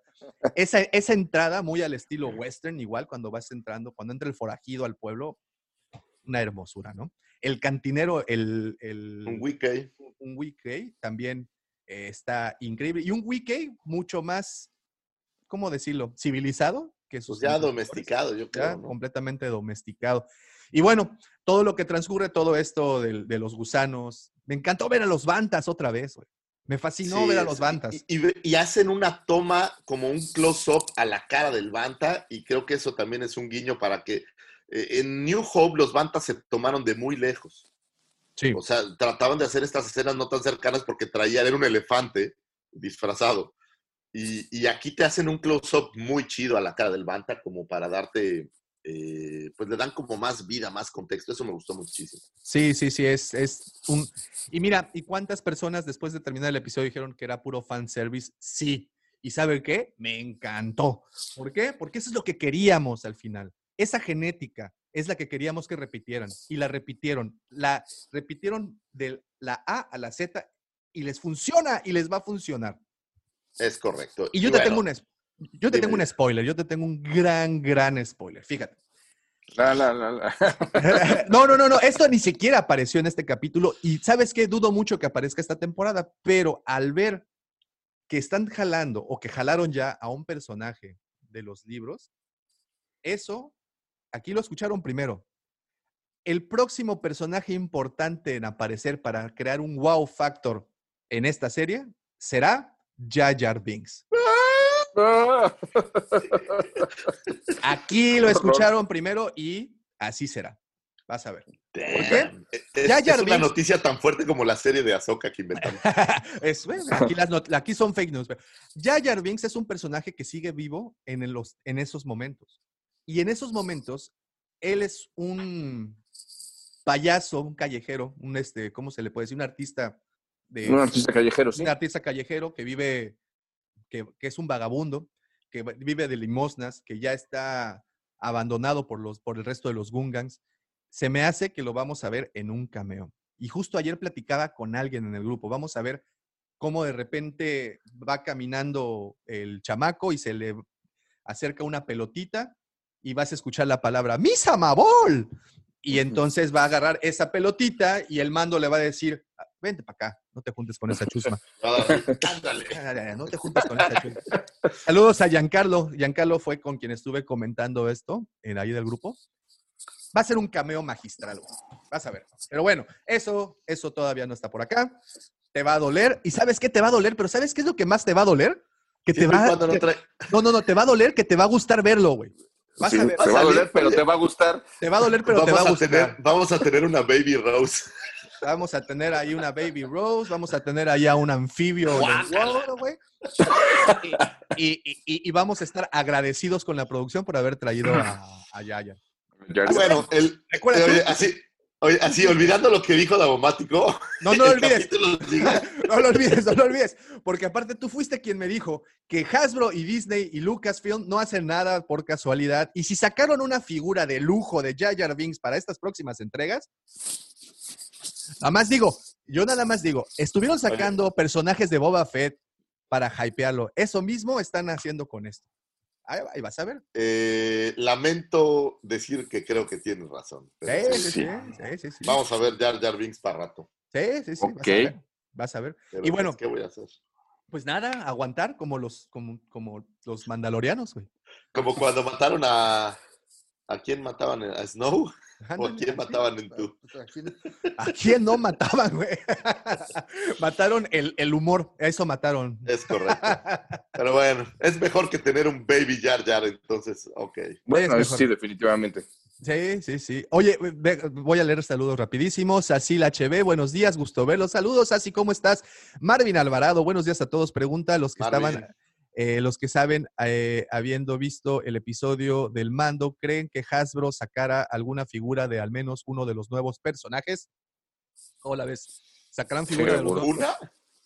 ¿Una? Van a sacar Va- todos. Van a, van a sacar al dragón de Crate. Vas a ver. Vas a ver. Eh, dice Pues Alejo. Ya tenemos el Razor Crest con un Jaguar, que por cierto, si llegamos a 15 mil, y digo llegamos porque yo ya compré el mío, el Razor Crest van a incluir un Jaguar y una base para montarlo. Entonces sigan comprando, por favor, estamos en 13.900. Entonces, eh, dice Alejo, Filón explicó en el capítulo 8 de Gallery que el R5 es el mismo que el episodio 4. Ahí está. Ahí está. Te damos, tenemos el dato. Buen guiño. Buen Dante Gutiérrez, ¿cómo estás, Yuna? Un saludote hasta Jalisco. Buenos días a todos. Les mando un abrazote. Gran episodio. El de ayer para mí fue nergásmico. Para todos, yo creo para todos. Luis Rico, saludos guampas desde Lima, Perú. Y hoy un saludo especial a las brujas de Datomir en su día. Carlín Star Wars, mira nada más quién está aquí. ¿Cómo estás, Carlín? Un saludote y un gran abrazo. Gracias por estar por nosotros.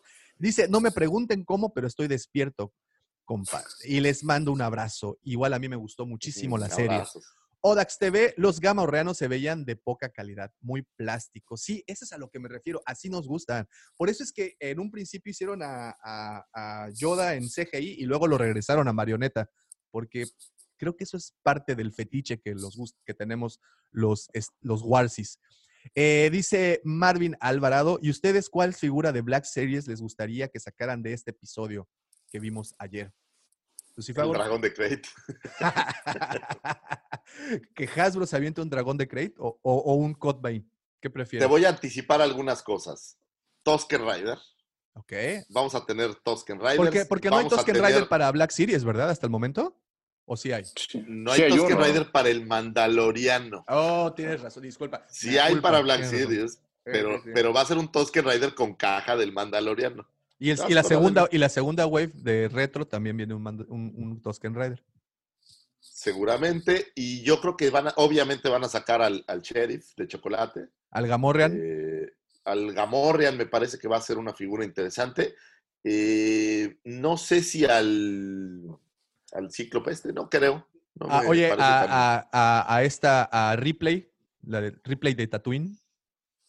No sé, pues tiene un papel ahí muy pequeñito, ¿no? A lo mejor ya más adelante, pero de Pero los pues- que creo yo con seguridad es el Gamorreano, el Tosken Rider y el Sheriff ese te lo vendo como sea, con ese pelo también cortado, seguro ahí la peluquería de, de Mos Vespa o Mos Bospa o Mos Buspa, como se llamara el pueblito, es muy buena, porque ¿no viste que tenía el pelo mejor recortado que has visto en la serie?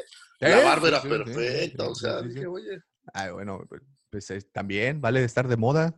Eh, ok, ok, ok. Ese fue Marvin. Eh, Alejo, el sheriff, es el que Alejo quiere al sheriff también. El Mike dice: Este cíclope, la ciudad y las peleas bien pueden aparecer en la serie de Cassian Andor. Una vez más, estamos en los mismos tiempos. No, no, no, porque, bueno, sí, la, la, la, la- ciudad podría aparecer. Esta No, historia, pues no, porque pero- es mucho más adelante. ¿No? casi Eh, no, digamos. No, Cassian no, Cassian, no, Cassian es antes del episodio 4. Eh, Anakin Skywalker, yo quiero mi Cot Band de Black Series. Seguro lo vas a tener, Anakin. Y por último, Diego Argüelles, un Banta para Black Series. Interesante, ¿eh? No, hay bantas, no hay bantas para Black Series. No hay No, bantas. está, y, está muy ¿Y interesante. sabes qué? El Banta era eh, para Power of the Force, creo que fue la primera vez que... No, no es cierto, apareció desde Kenner y después el de Power of the Force y fue bastante buenos No, esfuerzos. en bueno, Kenner el no de banta, Power... eh, No, no, no. que En Kenner, en Kenner no hay banta, güey. Es en, el, en Power of the 2. Force, pero en Power of the Force 2 está horrible el Banta entonces. Es el que tiene peluchito. Sí, sí, sí. Eh, igual que el Wampa de Power of the Force, también dices... Ese es horrible. No, no lo hubieran hecho así. Y pues bueno, esto, esto fue un rapidísimo recuento de lo que nos parece este episodio. Eh, ¿Qué vamos a ver? Pues vamos a ver la misma fórmula, la misma química, amando, cumpliendo misiones, a Baby Yoda ayudándolo y, va- y así se irá desarrollando. Eh, no sé en qué episodio podrá aparecer Ahsoka, pero ya es un hecho, sí aparecerá, sí aparecerá Ahsoka. No sé en qué episodio vaya a aparecer esta Sasha, Sa- Sasha Banks, la luchadora, no lo sabemos, pero así como han manejado las cosas, en un principio habían mostrado una gráfica con los nombres de los episodios y actualmente pues eh, veíamos que el primer episodio se llamaba La Búsqueda y pues nos cambiaron el juego y el primer episodio se llamó El Marshall. Entonces se ve que están manejando esa misma técnica de, de como que mostrarnos eh, esta mano por acá, pero con esta otra darnos la cachetada, ¿no? Creo que esa Muy es bien. una técnica que hicieron la- la- la- y que les funcionó muy bien la, la temporada pasada. Y no veo por qué variarle, si les funcionó, que la traigan de vuelta. Al final ganaron un chorro de seguidores, ¿no? De acuerdo, sí. Sí. Entonces, pues así es como vamos en estos podcasts más. Se, lo- se nota la seriedad del profesionalismo. No, güey, tienen que, tienen que entender que, que mi asistente es muy demandante, güey. No, estoy, Entonces, estoy de acuerdo. Yo porque eh, eh, mi asistente está dormido. Eso está bueno. Sí, ¿no? y, la- y las mías no están aquí hoy. Entonces, este, pues va- estamos.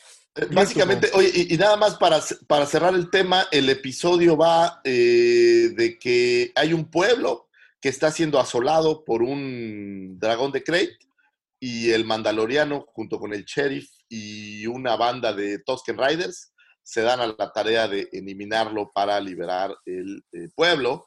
El mandaloriano obtendría la armadura que maneja el- que tiene el sheriff, ya que los mandalorianos tienen la obligación de recuperar las armaduras mandalorianas y al final lo consiguen. ¿Qué pasa cuando cierra el capítulo Davomático y, Híjole. y les damos el show factor o mejor que lo vean? No, no, no, no, no. Todo, completo. Completo, completo. Bueno, termina el episodio, matan al dragón de Crate, eh, se resuelve, digamos, el arco de ese capítulo, todos somos felices, le entregan la armadura, el pueblo está libre. Es un poco como estas historias, me parece también del viejo este, digo, no siempre son con, con monstruos, pero Me esta suena- prueba de un, Me suena como a los siete magníficos o a los siete samuráis. algo muy, muy similar. Eh, debe de haber, digo, no recuerdo cuál, pero estoy seguro que hay alguna película donde hay un monstruo asolando un pueblo. Eh, y- y Seguro hay muchas. Alguien a ayudarlos. Hay muchísimas. Pues es ¿no? que es la historia Eh, de. Hansel y de- Gretel hay una. No, no, no, pero también la historia esta de- del dragón de, ¿cómo se llama? Este, ay, es una historia de Europa, bueno, muy... muy ¿La de la de. Sebastián Rulli, güey? ¿O cuál No, dices? no, no, no. De esta que hay un dragón asolando igual un pueblo y llega un héroe y lo, y lo, y lo salva. Sea, ¿No- no es la- la el- historia de el- San el- Jorge? El Hobbit. San, esa, mira, San Jorge, San Jorge, exactamente. San Jorge, o tenemos el, el Hobbit, El la Hobbit, desolación claro. de, de Smaug. De Smogor. O, por ejemplo, eh, Witch, el, del- el de las brujas, este serie de que sale Superman. Henry Ah, Cavill. sí, sí, sí, el de Witcher, ¿no? Eh, The Witcher hace básicamente lo mismo, se, se contrata para matar monstruos a los pueblos.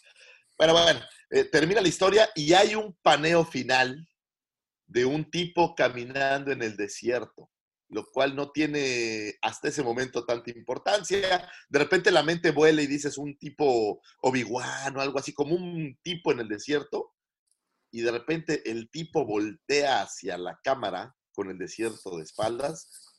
¿Y quién es Davomático? Dímelo porque yo sentí ñañaras. cuando- Yo la, yo la verdad es que me fijé en los dos soles porque me recordaron a ti. Estaban en Tatooine. Entonces, ahí, dije, ahí está.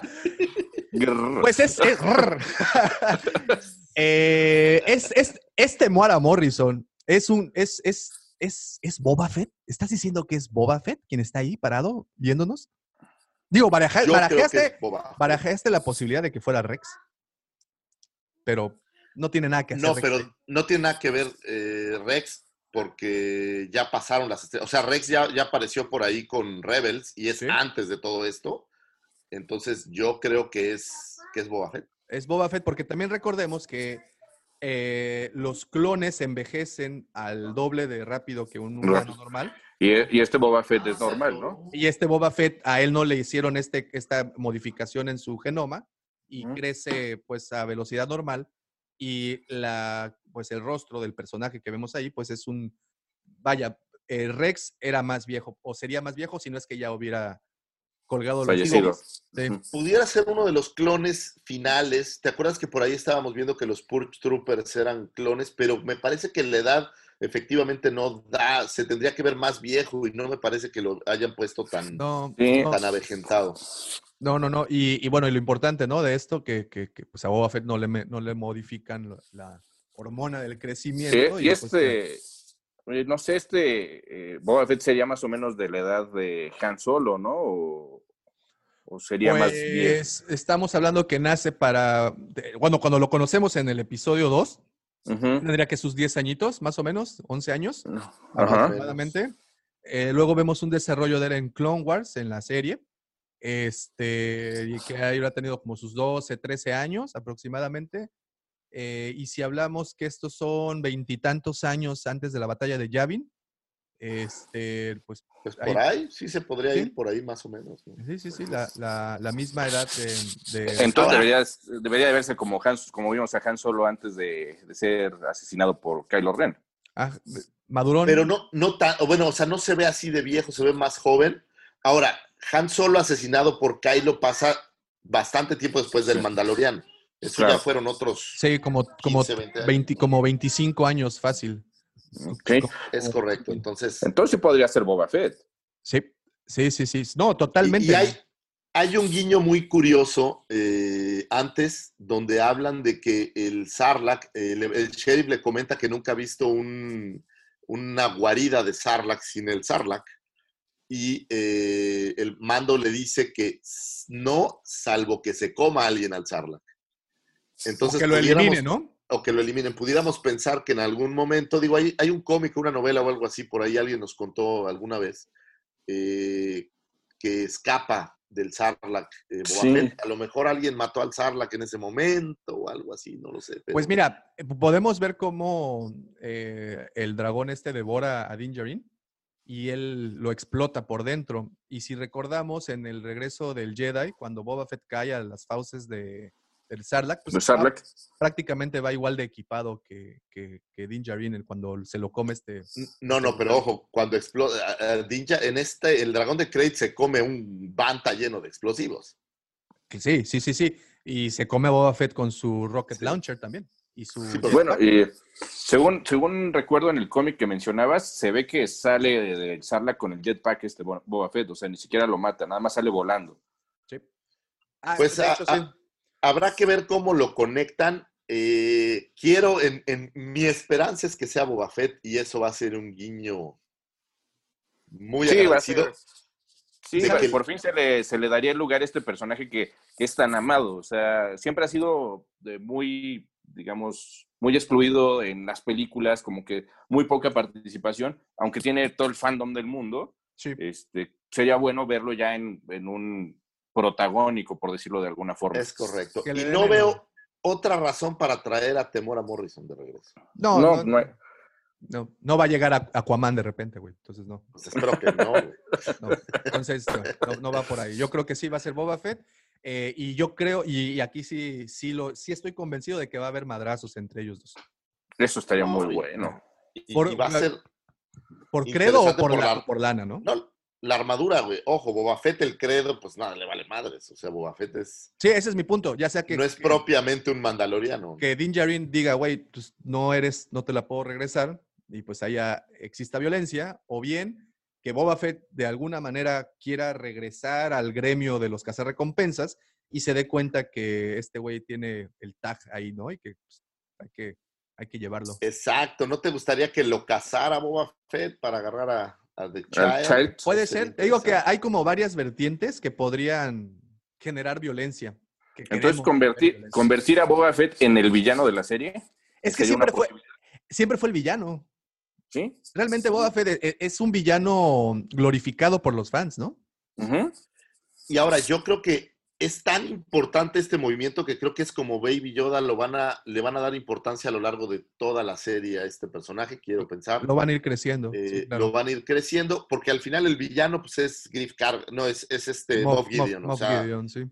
y todavía ahorita no sabemos nada de él. Creo que vamos a saber algo de él como para los últimos dos o tres episodios de, de la serie. O un guiño Eh, ah, en, en los siguientes episodios, ¿no? En, al- en algún punto creo que, creo que le van a hacer este, más, como darle un poco de más juego, ¿no? Entonces, Pues- vamos a ver. Para mí Pues, fue un Ahí está. wow, fa. Sí, ese fue el wow factor de este episodio. Y con esto concluimos el semanario del repaso del Mandalorian. Eh, lo sentimos mucho si spoilereamos a alguien, pero pues bueno. Y, y en esta ocasión, de verdad que estamos haciéndolo no tan exhaustivo como en otras ocasiones, porque tenemos una agenda que cumplir.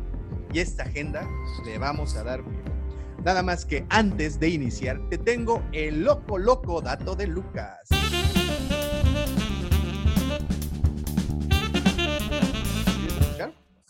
Fíjate, fíjate, fíjate. Este, este dato es loco, loco, loco. ¿Tú sabías que él quiso ser piloto de combate de la Fuerza Aérea Norteamericana y que por sus tickets de multa de tránsito no lo dejaron ser? Terrible. Terrible. El señor. George Lucas quería participar y quería ser miembro de la Fuerza Aérea Norteamericana, pero este cuando empezó todo el trámite de reclutamiento se dieron cuenta que tenía muchas multas de tránsito y las autoridades le dijeron, brother, primero ve, págalas y después ven a, a- a ser un buen ciudadano y un buen patriota. Pero si no, No, las aparte pagas, que ¿eh? no le habrán dicho, aprende a manejar primero y ya luego te soltamos un avión.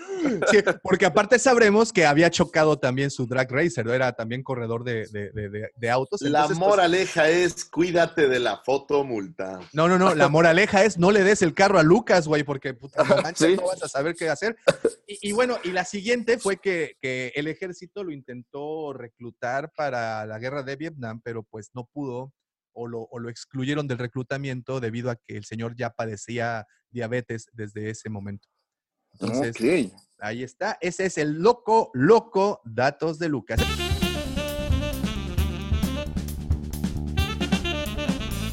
Esos datos inútiles que nadie nos pregunta, pero que poco a poco iremos conociendo más a nuestro prócer, al creador, al mismísimo máster de Petaluma, California. No, no es cierto, no es Petaluma. ¿Cómo se llama? ¿Dónde es? Este, Modesto, California. Modesto. Lo siento Modesto. mucho.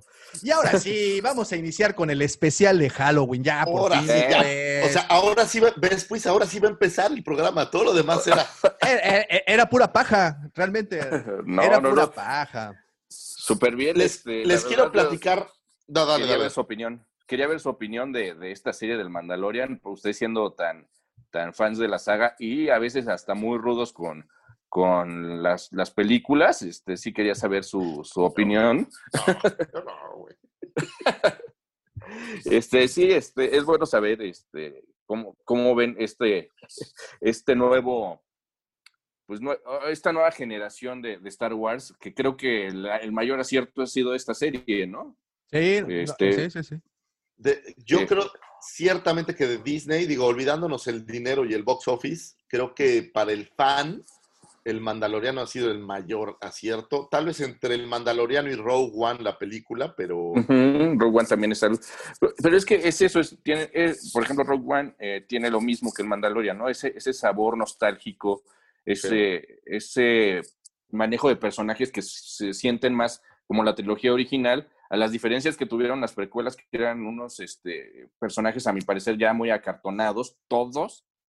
Y, este, y eh, obviamente los- la trilogía de Disney, que ya son personajes que no están dirigidos a nosotros. Entonces, este, siento que los, mejor, más, los más grandes aciertos de, de Disney con relación a la trilogía original son Rogue One y Mandalorian. Totalmente. total. Total y totalmente convencido. Eh, como te mencionaba, esa genética que la repitan, por favor, porque pues es al final la que nos enamoró, ¿no? De acuerdo, de acuerdo. Pues bueno, ahora sí, ¿qué les parece? Vamos a ponernos un poco oscuros. Vamos ¿Qué a te cambiar. parece si, si arranco contándoles una pequeña historia? Adelante, por favor. Adelante. Corría 1978, por ahí un julio, y un tipo manejaba su vehículo por una carretera, un highway en Estados Unidos. Un highway. highway, Un high- en Estados. Unidos. Ay, güey. Y eh, estaba manejando, buscando literal a un hitchhiker o lo que le llaman a alguien pidiendo aventón. Aquí en México le decimos pedir aventón. Siendo Y se encontró a un tipo llamado Steven Hicks. Y Le dio un aventón, lo subió a su vehículo, manejaron un rato y lo convenció de ir a casa de esta persona, en donde intentó seducirlo para tener algún tipo de relaciones. Eh, eh, Steven Hicks rechazó a este, a este cuate y eh, el cuate no pudo soportar la- el rechazo, lo golpeó, eh, lo desmayó para después violarlo y después desmembrarlo, guardar ¿Cuánto? todos sus restos en una bolsa, los subió a su auto pensando en tirarlos en algún basurero. Fue detenido por la policía, curiosamente, la policía vio la bolsa y él les argumentó que era basura, la policía le creyó y lo dejaron ir. Una vez que este cuate se dio cuenta que pues había podido engañar a la policía, decidió no tirarlo, decidió regresarlo a su casa. Desechó, digamos, las partes del cuerpo como torso, brazos y piernas. Y la cabeza la conservó como un tipo de trofeo, no sin antes eh, utilizarla para satisfacer sus deseos más, podríamos decir, sexualmente Bajos. y bajos, Pues ¿no? aprovechó mientras seguía calientita. Así es. Este cuate, al paso de su vida, continuó realizando esta misma actividad, eh, llevando ah, algo así como 17 muertes en su cartera, pudiéramos decir, todas con estos cortes eh, un poco entre canibalismo, entre... eh, pues eso era un asesino serial muy conocido posteriormente en Estados Unidos. Eh, al paso del tiempo empezó a, a buscar convertir a sus víctimas antes en zombies. Les abría un espacio en la cabeza, les inyectaba un tipo de ácido y como si les diera toloache, pues para que obedecieran a sus órdenes, ¿no?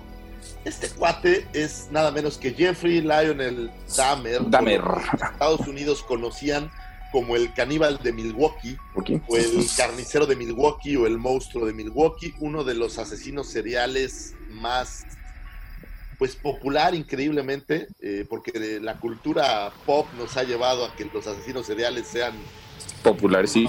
populares.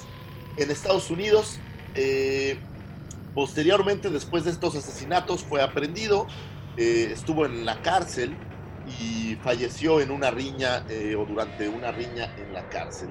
El caso curioso no es realmente esta parte del asesino serial. y, eh, era un tipo obviamente desequilibrado, con estas Totalmente. cosas totalmente afuera de serie. Pero durante 1992, durante su juicio, eh, se entrevistó a Park Dietz. El Park Dietz era un psicólogo forense que estudió durante todo este juicio a, a Dahmer. Y eh, durante los estudios que él obtuvo, pudo saber eh, que Dahmer, antes de cometer sus asesinatos, solía hypearse con una cinta muy popular eh, para nosotros. Dahmer solía ver el regreso del Jedi, obviamente posterior a que saliera y los asesinatos posteriores al regreso del Jedi, solía ver el regreso del Jedi junto con el Exorcista 3 y con eso se hypeaba para poder realizar estos asesinatos. Eh, él, él confesó que era un gran admirador del emperador, incluso llegó a comprar pupilentes amarillos para parecerse a él. Lejos del placer que le producía el, el asesinar a alguien, lo que él buscaba era controlar a sus víctimas de la forma en la que el emperador, eh, con sus poderes, podía controlar a sus víctimas. Todo esto eh, se libera, esta información, durante el juicio, en donde este forense muestra un, un sketch del sueño de este Dahmer, que era tener una especie de cuarto de trofeos. Eh, era un coleccionista, donde tenía Aguas, las aguas, cabezas, aguas con esas personas, ¿eh? están, están gruesos, Ay, Las raros. las cabezas y las partes de, de los que de los sus víctimas las pondría como en un semicírculo frente a él y él tendría una silla muy similar a lo que la silla del emperador era para poder sentarse a admirarlas.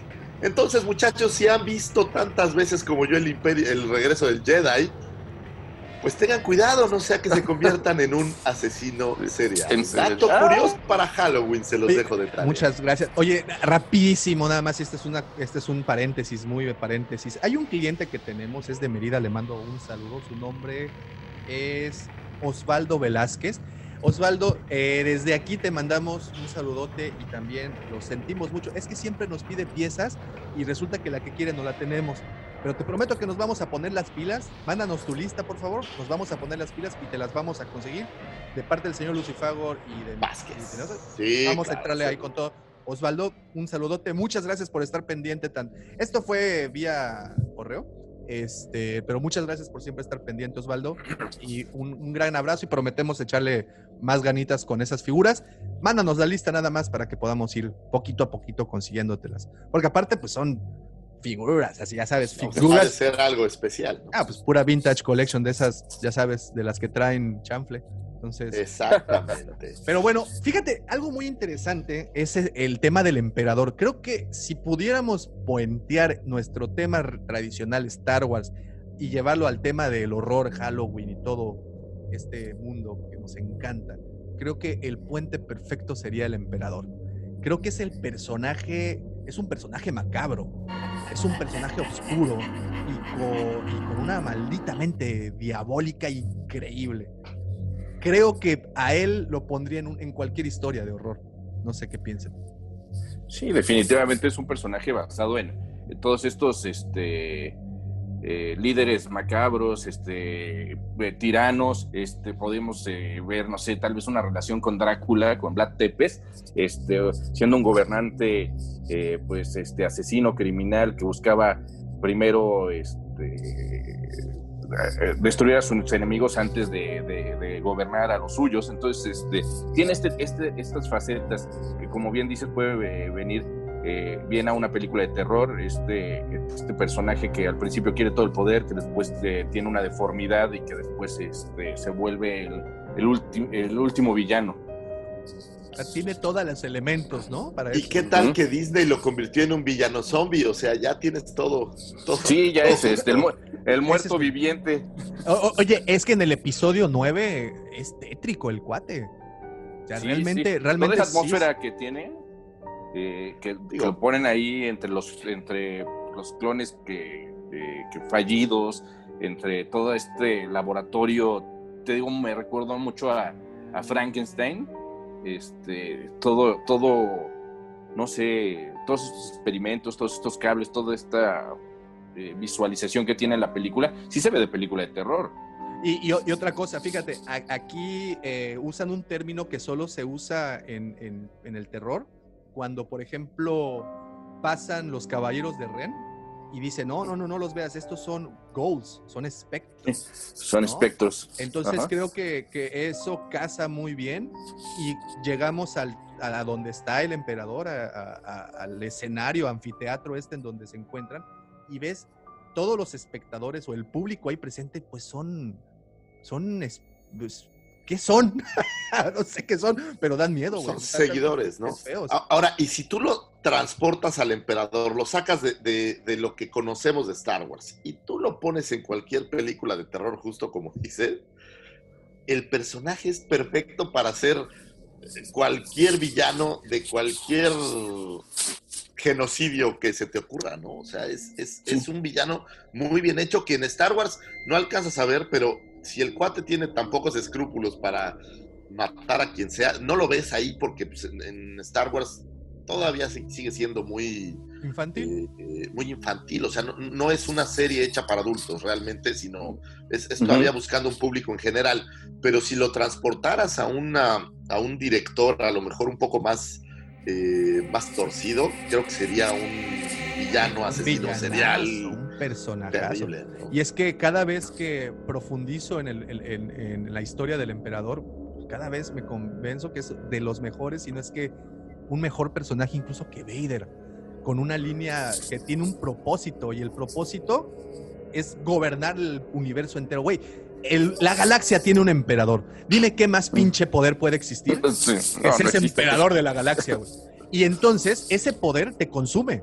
Y eso es lo que vemos. A un, a un personaje consumido, todo lleno de, de- cicatrices, de esas marcas del poder absoluto que podría poseer, ¿no?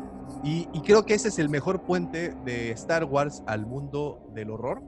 Y creo, y aquí continúo con esta pequeña reflexión, hay un hay una simbiosis entre la ciencia ficción y el horror y se conjuntaron para generar un estilo de cine único que podemos ver y que pudimos ver.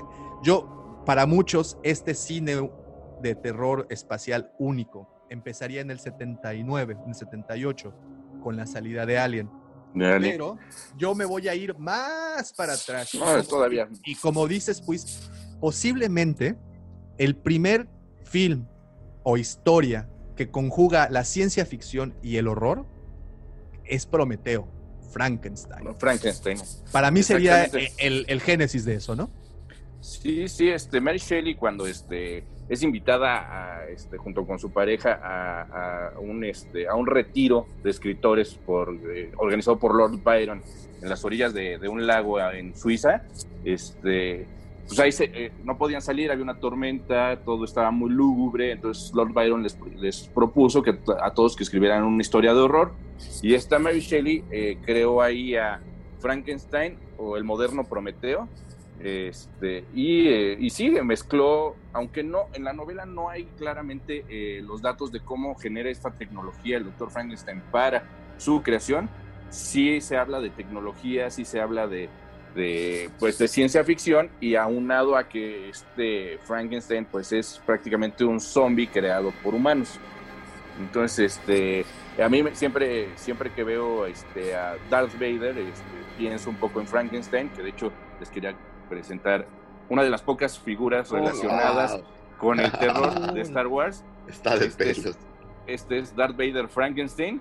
De Para los amigos del monitos. podcast estamos viendo a un bobblehead, estos muñecos que ven en la cabeza, que es un Darth Vader con los eh, en la Tornillos. cabeza tiene los tornillos que tendría Frankenstein normalmente. Qué cool esto. Entonces, este, recuerdo que, bueno, de, estos, de estas figuritas estaba Yoda como un vampiro y Chewbacca como un hombre lobo. Nada más pude conseguir a Vader, pero eh, está bien chido. Ah, Entonces, cool. este, este, eh, ahí se empieza eh, la, la conexión entre la ciencia ficción y, y el terror con, con el Frankenstein de Mary Shelley. Y ya después, bueno, eh, eh, después de ver un buen de películas en los años 20 y 30 de monstruos, como fue Drácula, como fue Frankenstein, como fue el hombre lobo, el monstruo de la laguna, empezó a mutar un poquito el terror por este, por este miedo a, la- a las armas nucleares, por este miedo, este, a, a- sobre todo a esto, a la, a la tecnología nuclear, y de ahí este, también al, al, este, al el, mie- el miedo a los extraterrestres. Y salieron montones de películas como este Plan 9 de, de el espacio exterior o como este La cosa del otro mundo, la original. Este, y ahí empezó, eh, fue mucho más claro toda la influencia que tiene George Lucas de, de estas películas para, para crear Star Wars, que también tiene, tiene mucho que ver con Flash Gordon, también salió de esta serie de películas que estaban generando de, insisto, de invasiones extraterrestres, de la guerra de los mundos, de todo esto. Y de ahí, pues yo creo que, que mucho de, de- de lo que tiene Star Wars, de, de todas las criaturas que creó George Lucas, de todos estos viajes espaciales, viene un poquito del, también del cine de, horror y sci-fi. Sí, ese, ese cine que mencionas, el famoso cine clase B, es eh, principios de los 50 y 60. Creo que esas películas de bajísimo presupuesto y que hacían una... Bueno, se convirtieron en joyas de, de- de- de la historia cinematográfica. Por ahí hay una película que se llama It Beyond eh, the Terror from Outer Space, o It, eh, Terror from Outer Space, algo así. Ahorita que es la película, de hecho, en la que se inspiran para hacer Alien, el octavo pasajero, de blanco, Ah. blanco y negro, una película de- que, donde los cohetes son estos cohetes, pues como cohetes, de, los que, Mm, de los, sí. de los retro rockets que les llaman, este, y cómo se, esta criatura aborda el, el- vehículo y cómo pues poco a poco va acabando con la tripulación. Una película que se hizo por ahí del 52 o 53 y, que, y que retrata, pues bueno, inspira muy bien todo esto. Y como bien dices, ese cine sirvió de inspiración tanto para Lucas como para otros muchos cineastas, Claro. pero, pero llevaron tantas historias del terror, la, la- la- ¿cómo se llama? The Blob. The Blob es otra de esas The Blob. películas, Excelente. ¿no? Que, Sí, que- que sí. también es, llega algo del espacio a, a, a- a- a madrearnos. Que, que también son estas curiosidades, justo como dice, dice Puis, eh, conforme la, eh, va evolucionando la sociedad, las películas plasman los miedos de los momentos en los que se van, se, se van generando, ¿no? Entonces, como ahora podemos ver películas de terror en internet o estas películas de, de gente que se conecta y pasan cosas derivado de- del internet, en aquellos ayeres el espacio seguía siendo estas pues e- e- este lugar inhóspito en donde había muchas historias, tenemos por ahí a Orson Welles trayendo a la- al colectivo general estas ideas de los extraterrestres y creo que esa conexión es la que hace que explote tanto el cine de ciencia ficción en general como el terror en lo que al espacio sucede. Creo que ese, ese periodo de tiempo entre los 50, los 60, eh, por ahí la llegada del hombre a la luna, por ahí en 69, entonces estas cosas como que mezclan y, y mutan a que exploten las historias en el espacio y obviamente el terror eh, a lo desconocido siempre es importante. El espacio no sabemos nada de ellos o del espacio. Entonces podría ser cualquier cosa. O sea, te da. No es lo mismo traer un monstruo terrestre que ya conoces la Tierra muy bien a traer algo en el espacio que nadie ha visto, ¿no? Miren, eh, si alcanzan a ver lo que les estoy compartiendo sí. es esta película It the Terror from Beyond Space de 1958, perdón, había fallado ahí. Y pues, esa es la tripulación, nada más quiero adelantarle un poquito para que vean, están pues obviamente en un cohete, están estos cohetes eh, volando. eh, y aquí podemos ver un poquito a la bestia. Así y esta es. básicamente, esta película es la que inspira a Alien para realizar. Este es, es- de hecho, pues la trama, el argumento es, es de Básicamente lo mismo. y aquí vemos esto. e- Esta es la genialidad de estas películas. Estos monstruos. Miren, parece al monstruo de la laguna, ¿no? De Sí, sí, hecho, Sí, parece, tiene sí, mucho- lo- lo- sí, se parece muchísimo el, al mismo, el mismo traje, igual lo reciclaron. lo, rec- lo- lo reciclaron porque, bueno, sabemos bien. De hecho, eh, hay muchas películas que usaron, y Star Wars es una de esas películas que utilizó props de otras películas para, para generar sus escenarios, ¿no? Y bueno, aquí estamos viendo esto. Esta es, esta es la película que les comentaba. Este, creo que es bastante buena. Creo que hay mucho material eh, en este sentido, en este, eh, digamos, apartado del cine de horror, del horror espacial, y que creo que se podría eh, conjuntar en un género llamado survi- survival, ¿no? De sobrevivir. Estás encerrado en un espacio confinado con una Ajá. bestia que te quiere comer, cabrón.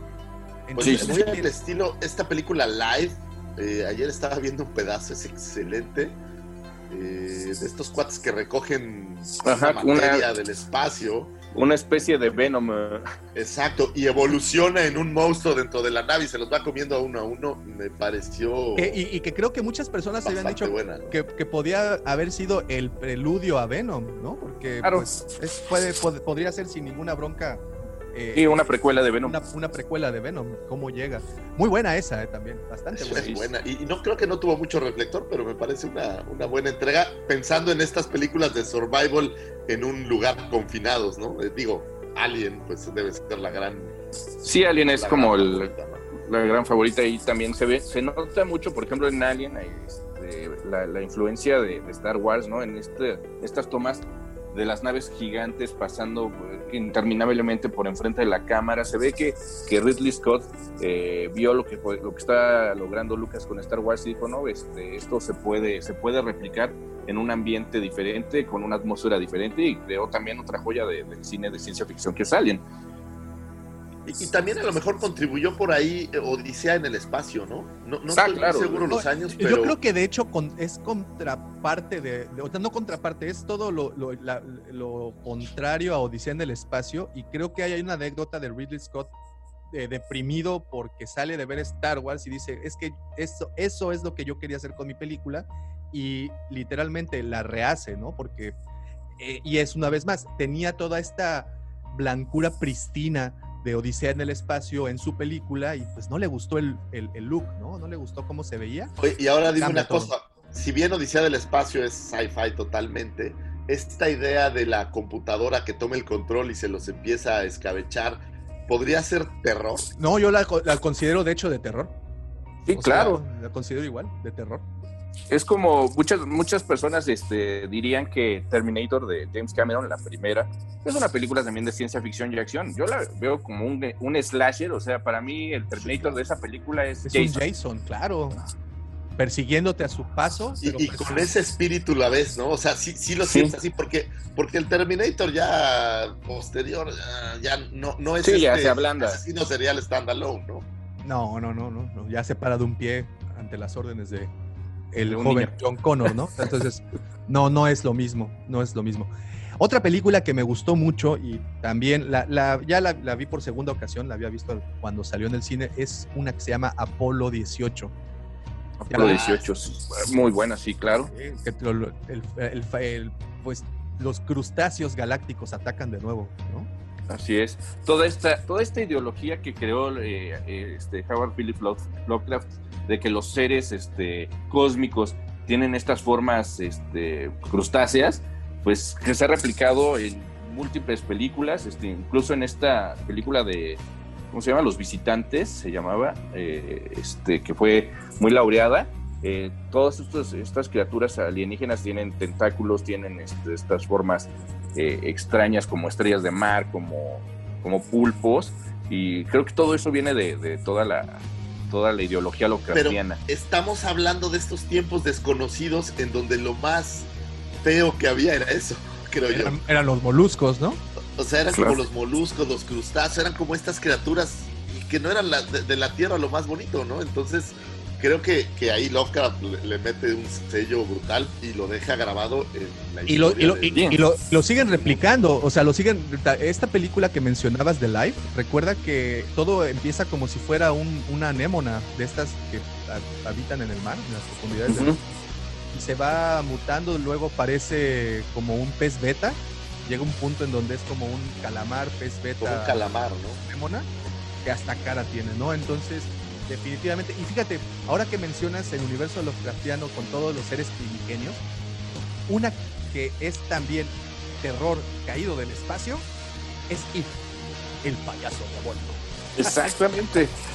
Este, de, la pluma de, Stephen King, este, muchos, muchos no lo ven así, este, sobre todo porque no sé, en las películas, bueno, en la serie de los noventas y en las películas de, de, Andu- de Andy Muschietti, no se refleja mucho eh, este, la historia de, de Pennywise, eh, del, del personaje este, eh, como el ser que realmente es, que en los, en los libros es un ser cósmico de las proporciones de Cthulhu. Sí, sí, sí. Y que llega Y al final, creo que en, en la versión, la de Muschetti, la nueva, le dan un toque un poco más acercado, o sea, como que lo, lo, lo aterrizan un poco más esta idea. Me parece que en la versión original no, no, se, no se aclara tanto, no se entiende muy bien esa parte. No, me parece, no, que no. es un monstruo, pero me parece pero que la- incluso en la, en la nueva hay una escena en donde se ve un meteorito cayendo, ¿no? Y no, no, hay, que- hay toda una remembranza al respecto. De hecho, ahí es muy claro cómo sí llegó del espacio eh, este ser cósmico y se apoderó de, Au- aunque en la, en la novela pues sí es algo mucho más allá que un ser cósmico, es un ser primigenio, es un ser que está en, el- en la naturaleza, por decirlo así, es una naturaleza cósmica que es, está dedicada a alimentarse del, del terror y, con- y tiene una contraparte que es una tortuga cósmica que jamás se habla en las películas y en la serie de ella, salvo ciertas eh, referencias muy pequeñas. Eh, no sé si recuerdan la primera escena de, este, de It, cuando le pide la, el, el engrudo este, bueno, la cera esta para, para este para barnizar el barquito este, a este Jordi se lo pide su hermano. Al lado de la cera está una lata de, de pomada, bueno, de cera de tortuga, de la Turtle Wax. de la Turtle Wax, y entonces esta es una referencia que ya desde ahí está la, la tortuga cósmica tratando de proteger a Georgie. pero y hay también en, en este cuando tienen este bote donde hacen el ritual que tienen que echar sus cosas también tiene como un dibujillo ahí de una tortuga pero nunca hacen exactamente la referencia clara de que el enemigo de, esta ser al que llaman it es una es una tortuga Sí, y, y- es algo que me encanta, me encanta al momento de Lovecraft. eh, la idea de que no sean monstruos malignos precisamente, sino son criaturas que vienen de fuera, Obviamente con otros propósitos diferentes a, a- a nosotros, nuestra raza, nuestro propósito pues es sobrevivir, ¿no? Y pues su propósito pues es chingarse a, a la raza a la que llega. Este, y, y, pues como no es- nos conviene, pues por eso los vemos malos. Pero bueno, No, pero es, es, es, es lo mismo que pasa, por ejemplo, con, con Sleepwalkers, con estos como vampiros de energía. Pues es que de eso viven, pero no quiere decir que tú lo ves malo porque a ti eres, tú eres el, el, Tú eres la- tú eres el banquete. Tú eres el banquete, pero la realidad es que no son per se malos, o sea, son malos en tu concepción terrestre, ¿no?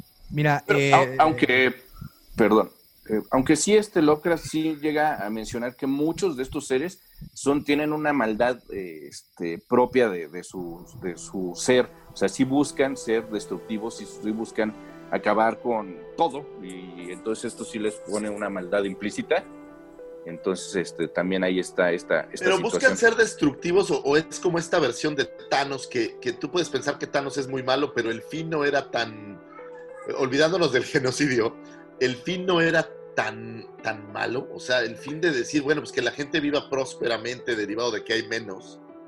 No, pero eh, eh, eh, el, el- el- el problema aquí con los seres de Lovecraft creo que más bien es que buscan ser este, destructivos, que buscan acabar con todo, que buscan caos, que buscan entropía, eh, no buscan ningún bienestar para nada, para nada y para nadie. Entonces, sí son, eh, pues, esos sí digamos son que malos son de Malolandia. esa esencia de maldad. Ok, wow. Pues a- al final del día seguimos con esta percepción del ser humano de que lo que no conocemos nos suele dar más miedo. Y Ujú. todo esto que está allá afuera que no conocemos es lo que, lo que más miedo da. Conforme conocemos más la Tierra, creo yo, menos cosas terrestres nos dan miedo. Exacto. Entonces, el, el agarrar y salir al espacio donde todavía no sabemos nada, estas historias que van a Marte y encuentran eh, algo raro, o esta historia eh, que en la Luna se encuentran alienígenas, eh, como no sabemos, pues obviamente te da la oportunidad de, de explotar toda la idea, ¿no? De decir, puta, puedo crear lo que sea, puede ser tan terrorífico como quiera, porque nadie va a poder venirme a decir eso no es cierto, eso no existe. Exacto. claro. Total- Oye, mira, se- Ajá. per- perdón que los interrumpa. eh, aquí dice Ar- eh, Marvin Alvarado, The Thing y Life Force, Los vampiros del espacio, 1985, muy buena. ¿La vieron alguna de las, de las dos? Sí, las dos. The Thing, Las dos. eh, la ver- hay dos versiones. Está la, versión clásica de los 50 este, y la versión de John Carpenter de 1982, este, que es una joya. Este, de veras, sí, la, la cosa es, este, es una película. John Carpenter, que es el creador de la saga de Halloween, este, es un director demasiado capaz que con muy poco presupuesto puede generarte una historia este, genial y, es, y lo que vemos en, en- en la cosa, en The Thing, es, un, es una película donde eh, unos este, científicos de la Antártida, de la Antártida este, encuentran una criatura eh, enterrada en el hielo que empieza a duplicarlos. Los efectos son prácticos y yo creo que a la fecha le dan en la torre a cualquier CGI que quieras, se ven increíbles, dan un buen de miedo, es una película aterradora y es una gran recomendación de esta mezcla entre sci-fi y, este, y cine de horror. La versión moderna también fue buena, ¿no? A mí, a mí en lo personal me gustó. Eh, Es que sí, obviamente no le llega a la versión de Carpenter. Yo creo que en mi caso es porque Carpenter es, es un prócer. Sí, Entonces exacto. cualquier cosa que alguien trate de emular es como de whatever. Sí, y la versión nueva que, que fue como una especie de remake precuela, eh, este, siento que el problema iba todo muy bien, pero el CGI le da Sí. mucho en la torre, le da mucho en la torre, entonces este, lo que, la genialidad que tenía la original se lo, se lo robas un poquito a, a esta, a esta nueva versión con, con tanto efecto por computadora. Fíjate, Estoy aquí tenemos, tenemos otras. ¿Qué tal les pareció Doom? Doom de, con la roca. La del Con la- videojuego, con la, ¿no? Con la roca, sí. Eh, Otra mala adaptación del videojuego. No, no muy fan. In- No, in- ahorita- in- infectados en Marte, ¿no? Esa no la vi, güey. ¿Cuáles infectados en No, no, no, no, no. O sea, me refiero. la- Doom era como zombies. Sí. Sí. No, no, no me gusta. No, La- no fue. Las de Alien, ¿cuáles de las todas? De todas las de Alien. La mí- original para mí. A mí, ¿sabes qué? A mí el octavo pasajero me encanta, pero Aliens, o sea, la 2, La dos. Dos. ¿Sabes qué? Esta sensación de persecución interminable, porque la, la primera es una sensación de hay algo malo y poco a poco nos está cazando, un poco al estilo de Predador. La 2 es esa misma idea, pero hay un chingo. ¿No? Entonces, a mí en lo personal me gusta mucho las imágenes de Jiggers, de, de ver más, más de dónde viven, cómo viven los aliens. Me gusta mucho. En mi caso es, es, es la 2 así muy emblemática. Y a mí, a mí me gusta mucho más la 1 porque bien lo dijo Ridley Scott, mi película no es una película del espacio, es una casa embrujada en el espacio. Y eso me gusta. Oh, porque es- eso es lo que, a eso, ¿no? es lo que más me gusta, este, que tiene esta paranoia, este, este, este síntoma de claustrofobia y esta cosa tan extraña que ni, que ni siquiera le tienen que dar explicación, porque si tú ves en, en Aliens ya te dicen, no, pues es que son seres, Sí, que ya, ya- son ya te, máquinas ya de te muerte". abren toda la... Y ahí nada más es, llegó esta cosa, no sabemos qué es y nos está chingando a todos. Básicamente.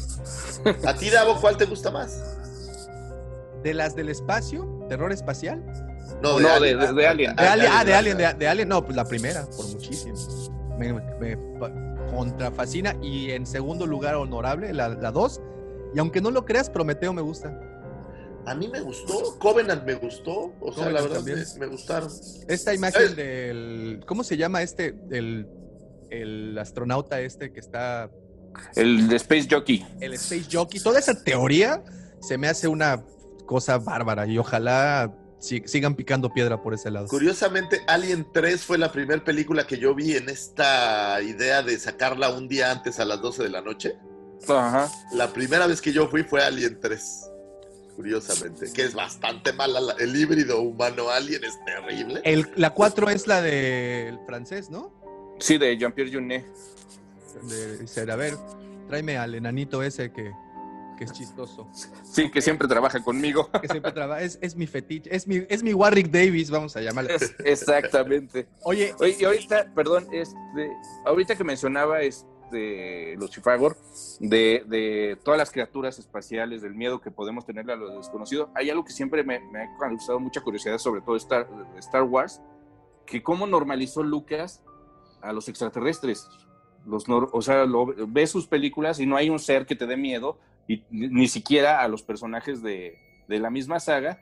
Eh, Lo que realmente les da miedo es la maldad de los Sith o de eh, los villanos de la película, pero ver a, a las otras especies, aunque sean monstruos deformes o sean- tengan cara de demonio o haya hombres lobo o hombre- hombres murciélago, los normaliza súper bien y es algo que, que se me hace súper extraño porque cualquiera de esas criaturas que ves en la cantina de Mos Eisley la pones en una película de terror y funciona. totalmente. Pero ¿sabes, ¿sabes qué tiene? Tiene un recurso, digo, y no sé nada de cine, pero le voy a llamar recurso, que, que el terror usa, que es el, el audio.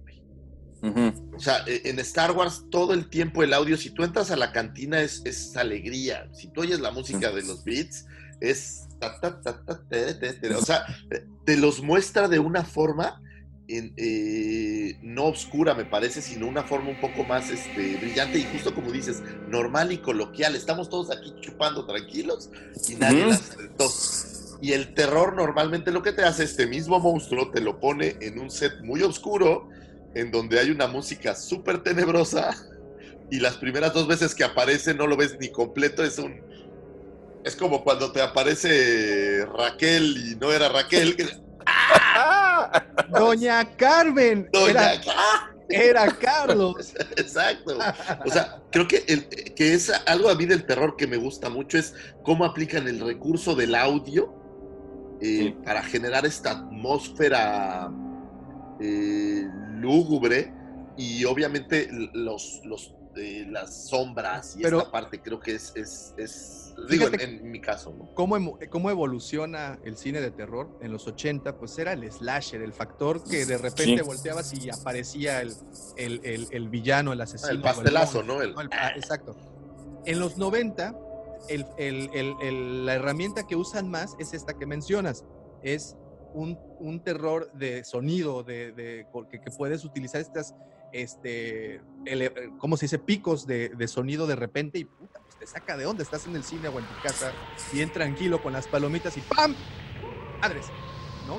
Y ahora, eh, bueno, no ahora, en los, a principios del 2000 y toda esta primera, es la primera, sí, ¿no? La primera década, ya estamos entrando a la, a la tercera década del 2000 Exactamente. por si no se, por si se quieren sentir jóvenes. Estamos viviendo ya la tercera década del 2000. Pero bueno, la primera década del 2000 fue este terror psicológico. Este terror que no te mostraban de frente las cosas, pero que te iban construyendo a lo largo de la película eso. La y para mí de las mejores que lograron lo, que lo, lo- lo logró, perdón, es la Bruja de Blair, en donde Sí, claro. no te muestran nada durante Nada. Nada, nunca sale nada. Pero toda la pinche película estás así.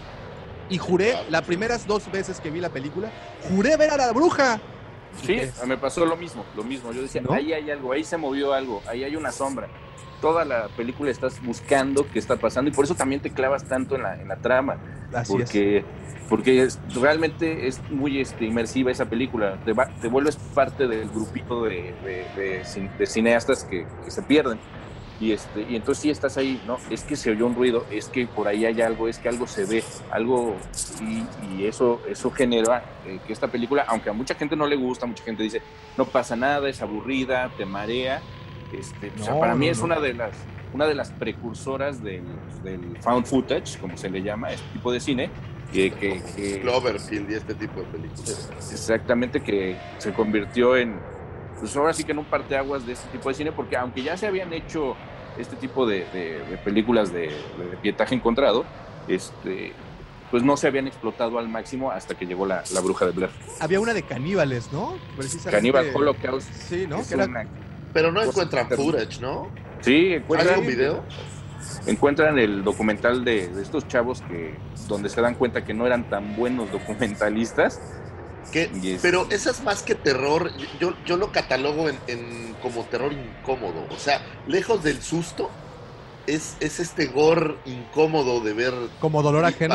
y- no, no, pues dolor ajeno, ver tripas, ver, ver gore. O sea, no es que te dé miedo, o al menos no es mi caso, que te dé Más miedo la es- escena. Es, es buscar incomodarte, como el, el Human Centipede o, o, eh, cualquier película de gore cerdo Sí, sí. Que- que no es tanto, por ejemplo, Seven, Se- eh, Seven, perdón, la- las de Saw, no son películas per se que te dé miedo verla. No, me pero parece que es una película que busca incomodarte. Y lo Con logran. estas escenas perfecto. grotescas de, de muertes y demás. Digo, es, es solo mi percepción. En unos tiempos en donde el terror creo que también ha mutado y se ha mezclado con la aventura de una manera en la que ha dejado de lado ser terror para convertirse en, en una historia de aventuras. Eh, por ejemplo, Guerra Mundial Z me parece un ejemplo de una película de aventuras con zombies. Exacto. Pero, pero no, no es eh, el terror, no siento que sea como el- lo que prepondera, sino esta historia donde es un héroe que va a ir a, a- a salvar a la humanidad. ¿no? Entonces, creo que también conforme la sociedad va evolucionando, ahora que tenemos tanto acceso a horror, pues ya, ya no te asustas con lo mismo, creo yo. Creo que ese es... Oye, va, va cambiando mucho, va evolucionando mucho, como, como bien lo dices, este, en, en época de que salieron las, las películas de Saw, la gente estaba teniendo miedo de, pues, de que te secuestraran, de que estaban los terroristas súper de moda. Entonces era un reflejo de lo que estaba pasando, por eso se le llamaba, eh, más que cine de horror, se le llamaba torture porn. Eh, luego llegó esta, esta generación de películas donde, pues, donde se empoderaba más a la mujer que había sido agredida, que se le, que, que era en estas películas de venganza, los vengeance films, Claro. que son este, que vienen de, de lo que se hacía en los 70s, que era el cine de explotación. Y este, pero también ya reflejaba eh, el abuso que se tenía a la mujer, se reflejaba en estas cintas donde la mujer agarraba y la, la- la golpeaban, la violaban, le hacían cualquier vejación terrible y ella se, se recuperaba se preparaba y se vengaba salvajemente de sus victimarios. Es como esta película de Hostal 2, adoro este final, donde van a torturar a la chava y le dice, yo tengo más billete que él, te lo voy a comprar de regreso. Sí. Y ella es- se, se me hace excelente, No, han utilizado elementos conforme pasa el tiempo y creo que han, han logrado adaptar muy bien el horror a, a- a nuestra realidad y bueno, a nuestra actualidad, ¿no? Sobre todo. Y, y- y bueno, aquí quiero regresar un poco, va- vamos a brincarnos unas cuatro décadas atrás, a los 80, en donde para mí el cine de horror vivió, vamos, yo creo que es la época dorada del cine. No sé qué piensan ustedes. Pues para, para mí, este, la época eh, dorada del cine de horror, para mí fueron los 70 porque fue donde eh, eh, los, eh, ahora sí que las grandes productoras se, se dedicaron a apostarle a, las películas este, de horror, las hicieron mucho más este, trabajadas. Eh, podemos eh, irnos, o sea, estaba Roman Polanski eh, trabajando en una película de horror que era El bebé de Rosemary. Y, y, este Warner Brothers le estaba apostando a llenar salas y salas de cine con El Exorcista. Eh, llegó este, y este llegó eh, películas como La Profecía, que, o sea, en ese momento todo el mundo le tenía miedo al diablo, eh, la gente era muy religiosa, te digo, también es un reflejo de lo que se veía en, veía en la época, pero eh, ahí el, el cine y el, el público descubrió que el enemigo no era, no era eh, ni este, ni la guerra, no era Ni los rusos. este, ni los rusos, era el diablo, verdaderamente era el diablo. Entonces ahí eh, te digo, las productoras dijeron, aquí hay, aquí hay billetes, se pueden hacer grandes producciones con buenos directores, con buenos actores, se puede llegar muy lejos en este género y te digo, salieron joyas como, como las que te menciono. Eh, ahí está, en, solo en los 70 salió El bebé de Rosemary, salió El Exorcista, No, salió no, Alien, hay- hay salió Halloween. ahí te va. Halloween. Ahí te va toda la lista. Como bien dices, El Exorcista, La Masacre en Texas, salió Alien, Suspiria de Argento, Suspiria. también La Profecía, Tiburón, que es considerada también como cine de terror. Cultísimo. Sale Carrie, el hombre de The Wicked Man, también aparece por ahí. Wicker Man. Halloween, la primera aparece en los 70. Este, el amanecer de los muertos, ¿Quién puede matar a un niño? La última casa a la izquierda. Eh. Fantasma de Brute. Por ahí Black Christmas. eh, Black Christmas. Sí, eh, aparece esta de Zombie, la que solo se llama Zombie. Sí. Ajá. Este, aparece Nosferatu. eh, aparece. De, de Herzog, sí. Es correcto. Eh, aparece también en Amityville, una clásica. El, ter- el terror de Amityville. Eh, aparece también Alice Sweet Alice, No profanarás los sueños, La invasión de los exhumadores, Parásitos asesinos, La noche de los Walpurgis. Este, ¿qué más tenemos por acá? La hora del vampiro, esa también es bastante buena. El los el bosque maldito también eh, sale. Bueno, y, te- y la lista Ah, es- continúa, ¿no? Es La lista- muchísimo, ¿sabes? Y, y- y no solo eso, tenías gente como Cronenberg haciendo shivers en estas películas Shivers. puta rarísimas. Sí, Pero- y, y- y la más y la más terrorífica de Rocky Shoro, este, de, el Es- show de terror de Rocky, que es Una maldita joya. una, jo- una joya. Este, y sí, este, tenías, tenías directores como, como Cronenberg y, y Stanley Kubrick estaba a punto de regalarnos El Resplandor, que salió, ya no fue de los 70, Del fue de 80. justamente del 80. Este, y ahí te dabas cuenta que ya el, el horror era, era una, una cosa que, que le estaba interesando a los, a los estudios. Y, y, Y este, ahora hay, hay algo que, que no, acá en, en América no lo tenemos tan claro, pero todo este cine italiano de horror que se hizo en los Sí. 70s, encabezado por Darío Argento, Lucio es- Fulci. Lucio, es, es maravilloso. Digo, yo en lo personal, Darío Argento es también uno de estos Sí, escritores, que Profundo Rojo, tenemos por ahí este, El pájaro de las plumas Los de puros de- de- o sea, sí, no, no, no manches. es, es Suspiria, la misma Suspiria, son películas que de verdad, sin este presupuesto brutal hollywoodense, eh, hacen una atmósfera tan impresionante. Demons, Sí. que digo, ya es más ochentera, pero, Sí.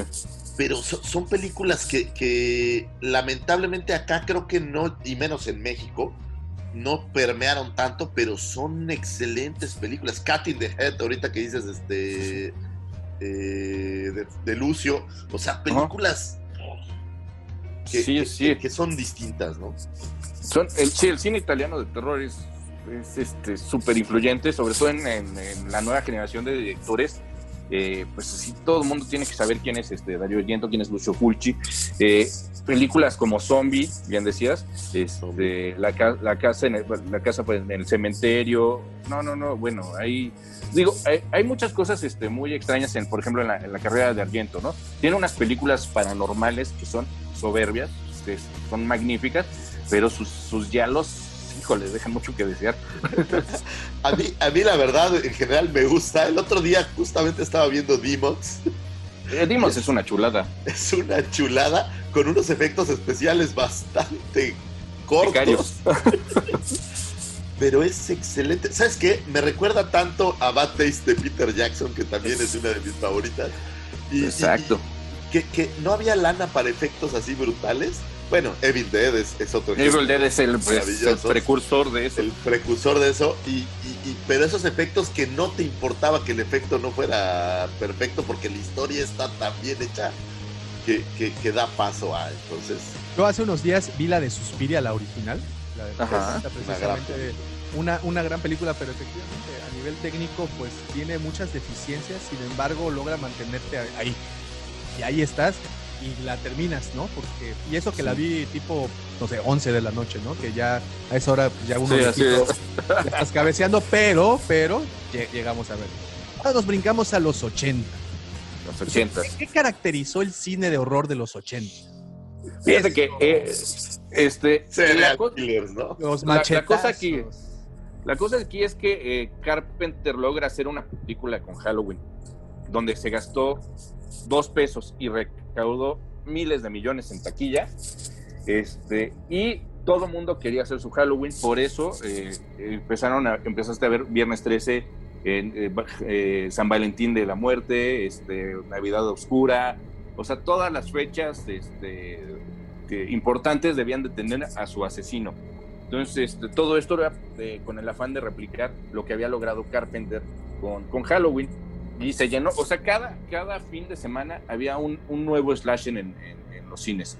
Entonces, este, se plagó, digo, muy pocos fueron los que sobrevivieron a esta oleada, muchas, mu- muy, pocas se consideran joyas del, del género del slasher, y pues obviamente la, más, la que más resalta todas este- toda esta camada, pues es este Viernes 13. Es correcto. Ok, aquí viene Hat- una- Hatchet es ochentera, noventera. ¿por qué año Eh, es Hatchet? Hatchet salió en 2007, o sea, ya es mucho más Ya, para acá, pero bueno. es, es un Ahora- tributo para, para todos esos slashers. No olvidemos que en los ochentas aparece eh, otro de estos grandes próceres, Clive Baker, con Clive. Hellraiser, para, Hellraiser. para traer un... Oye, ahora sí es, es un asesino serial este, demoníaco. Es excelente. no, hay, no, no hay por dónde te salves. Creo que también los 80 algo que hicieron fue empezar a mezclar el humor y el terror, ¿no? Sí, ¿No? Freddy Krueger fue el punto clave de el asesino diabólico que te mataba en tus pesadillas, pero que aparte se la pasaba haciendo chistes toda la película. Y es cínico como nadie, ¿no? Sí, exactamente. A ver, aquí vienen unas joyitas. A ver, a ver cuáles de A ver, a ver, a ver. Y, y las consideran como de horror a Gremlins. ¿Qué tal? Pues Eh, Yo, yo recuerdo, eh, Gremlins es de que 1983. Del 80. Del 80. ¿Del 80? Ahorita te digo exactamente. Del 84. 84. Yo me acuerdo, para esa entonces yo tenía nueve años. Eh, y mi hermana me llevó a ver Gremlins porque pensó que era una película pues, infantil. Te juro, no sé si recuerdan esta escena donde dejan a uno de estos Gremlins en el laboratorio de, de la escuela con el con el, Con el maestro, ahora sí que el profesor, Sí, con el profesor de biología. No sabes las pesadillas que me dio esa escena. Sí, sí, sí. todavía- es- es- esa película tal vez no sea 100% de horror, pero tiene muchos elementos de cine de horror. Pero, Y- ¿sabes qué, qué le hacía como que, como que te hacía dudar? Que veías a Gizmo.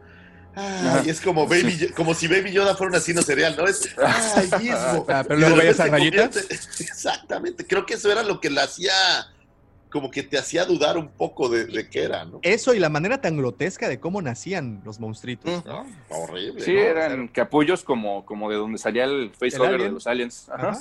Ahora, también lo, lo que le hacía parecer no tan de terror, pues es que una vez que ya habían salido los gremlins, eran desmadrosos. O sea, las escenas son de el bar que están destrozando el bar y al Santa Claus que los traen. O sea, son como, como chuscas, ¿no? Como bromas chuscas. y eso te digo, como critters, ¿no? Que, que hacen los, los alienígenas o estas criaturas hacen cosas chistosas. Es lo que te digo, los 80 se caracterizó el terror, o sea, sí había cintas de terror puro para, para, para los más eh, exigentes, pero también tuvimos muchas de este tipo en donde se tomaban la- el humor y el ejemplo más bonito de todas ellas es Chucky.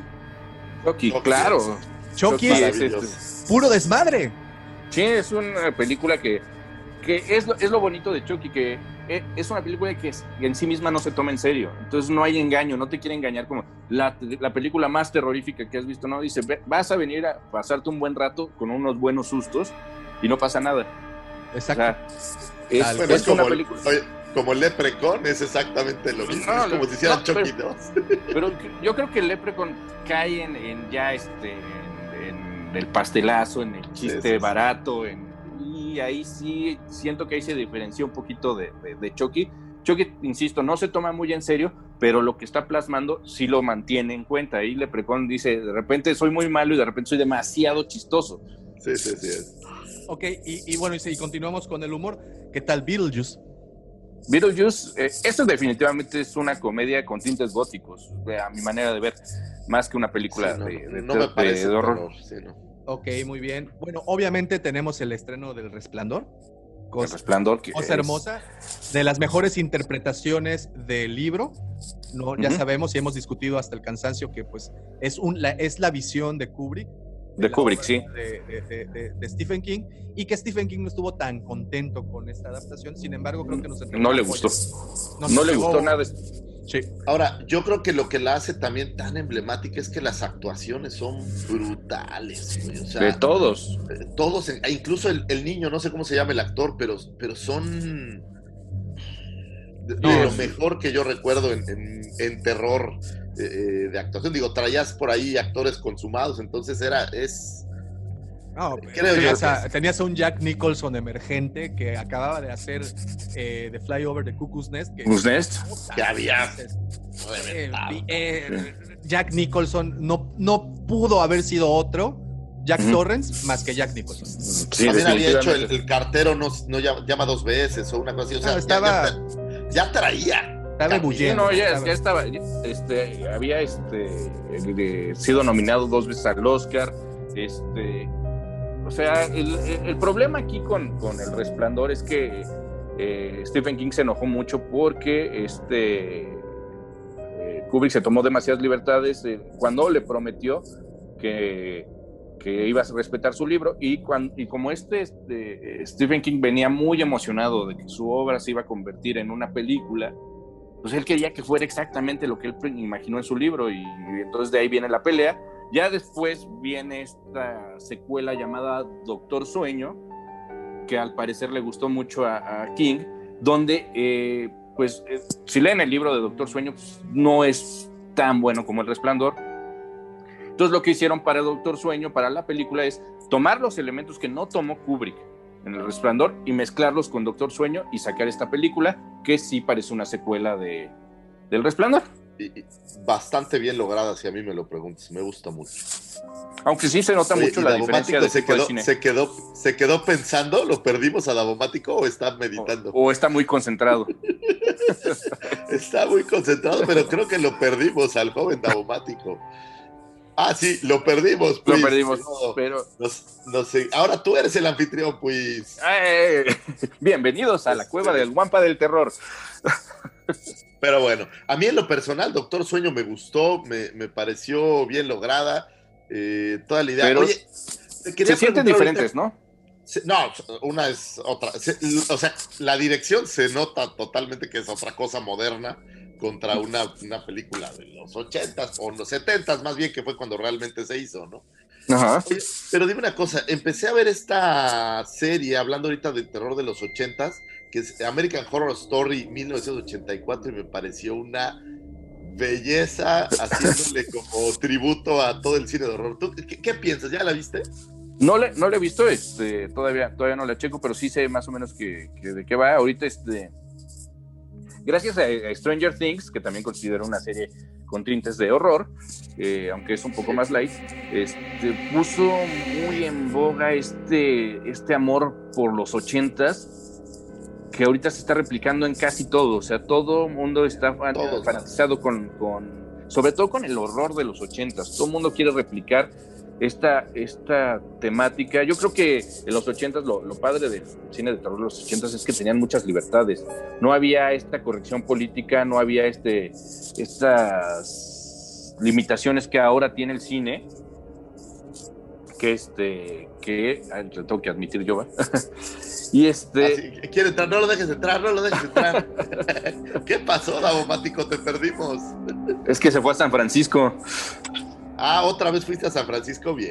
Otra vez tuve que ir a San Francisco. Es que aparentemente a esta hora como que se nos empieza a saturar todo.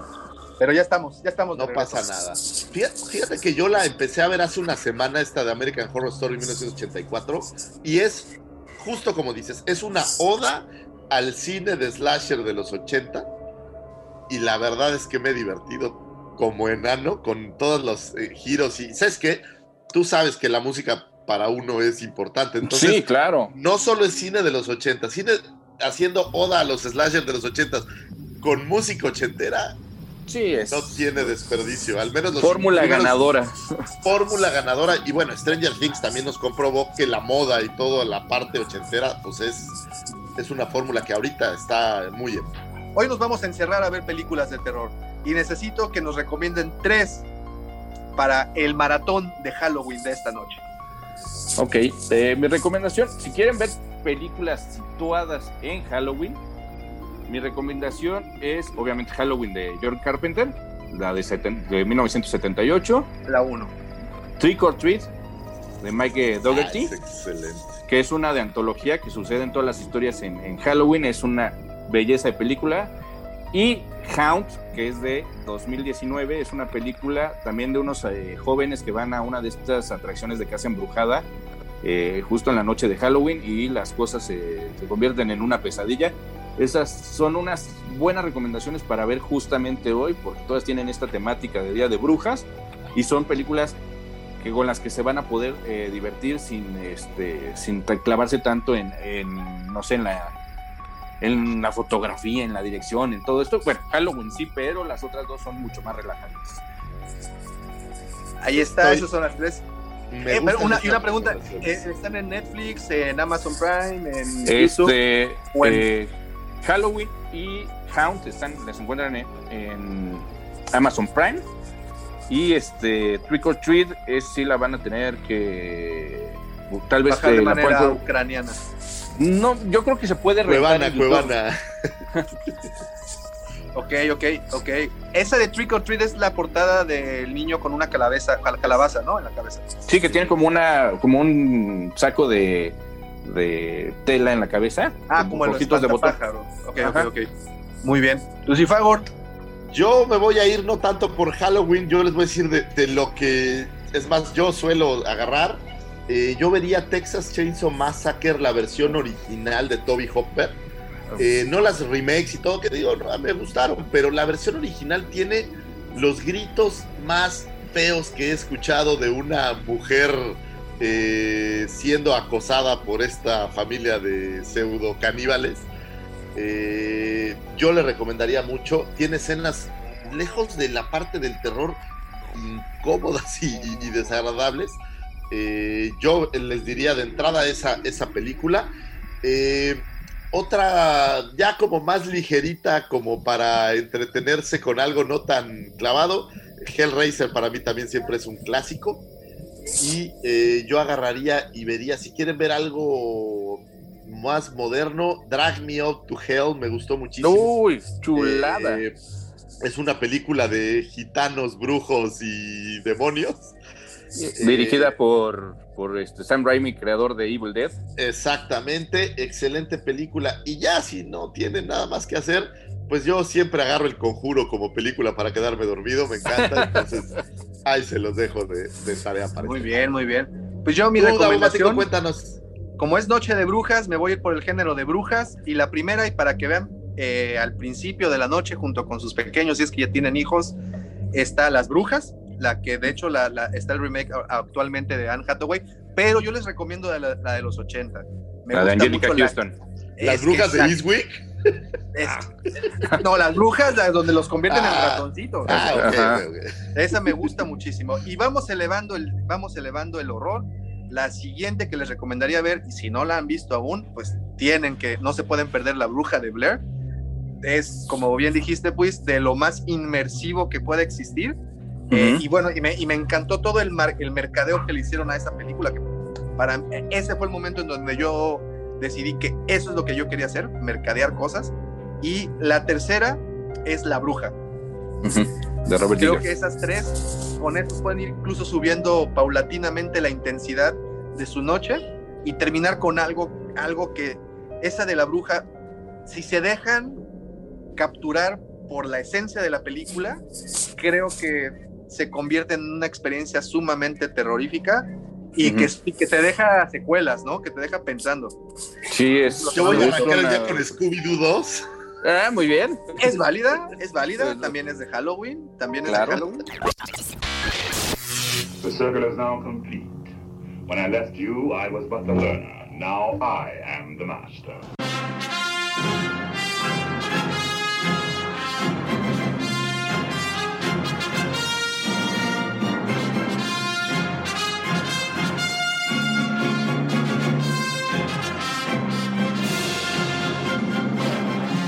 Pues bueno, después de esta larga plática, hermosa plática y sustancial, llena de carnita para que ustedes puedan cotorrear más tardecito, terminamos el episodio 96.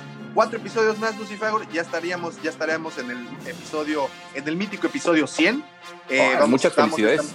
ahí, ahí va- vamos a ver qué es Abomático vamos y yo haremos el baile del pollo en el episodio 100. Por favor, stay tuned. Es correcto, es correcto. La coreografía va a ser del señor Bumper. Entonces te los dejo de tarea. Excelente. Y pues una gracias a todas las personas que estuvieron conectadas desde temprano. Muchas gracias a todos los que comentaron. Gracias si descargaste o le pusiste play a este episodio ya a partir del lunes, como bien saben, aparece en su versión podcast. Si nos están escuchando en la versión podcast, los invitamos a darse un brinco a nuestro canal de YouTube para que vean la versión livecast que pudimos hacer.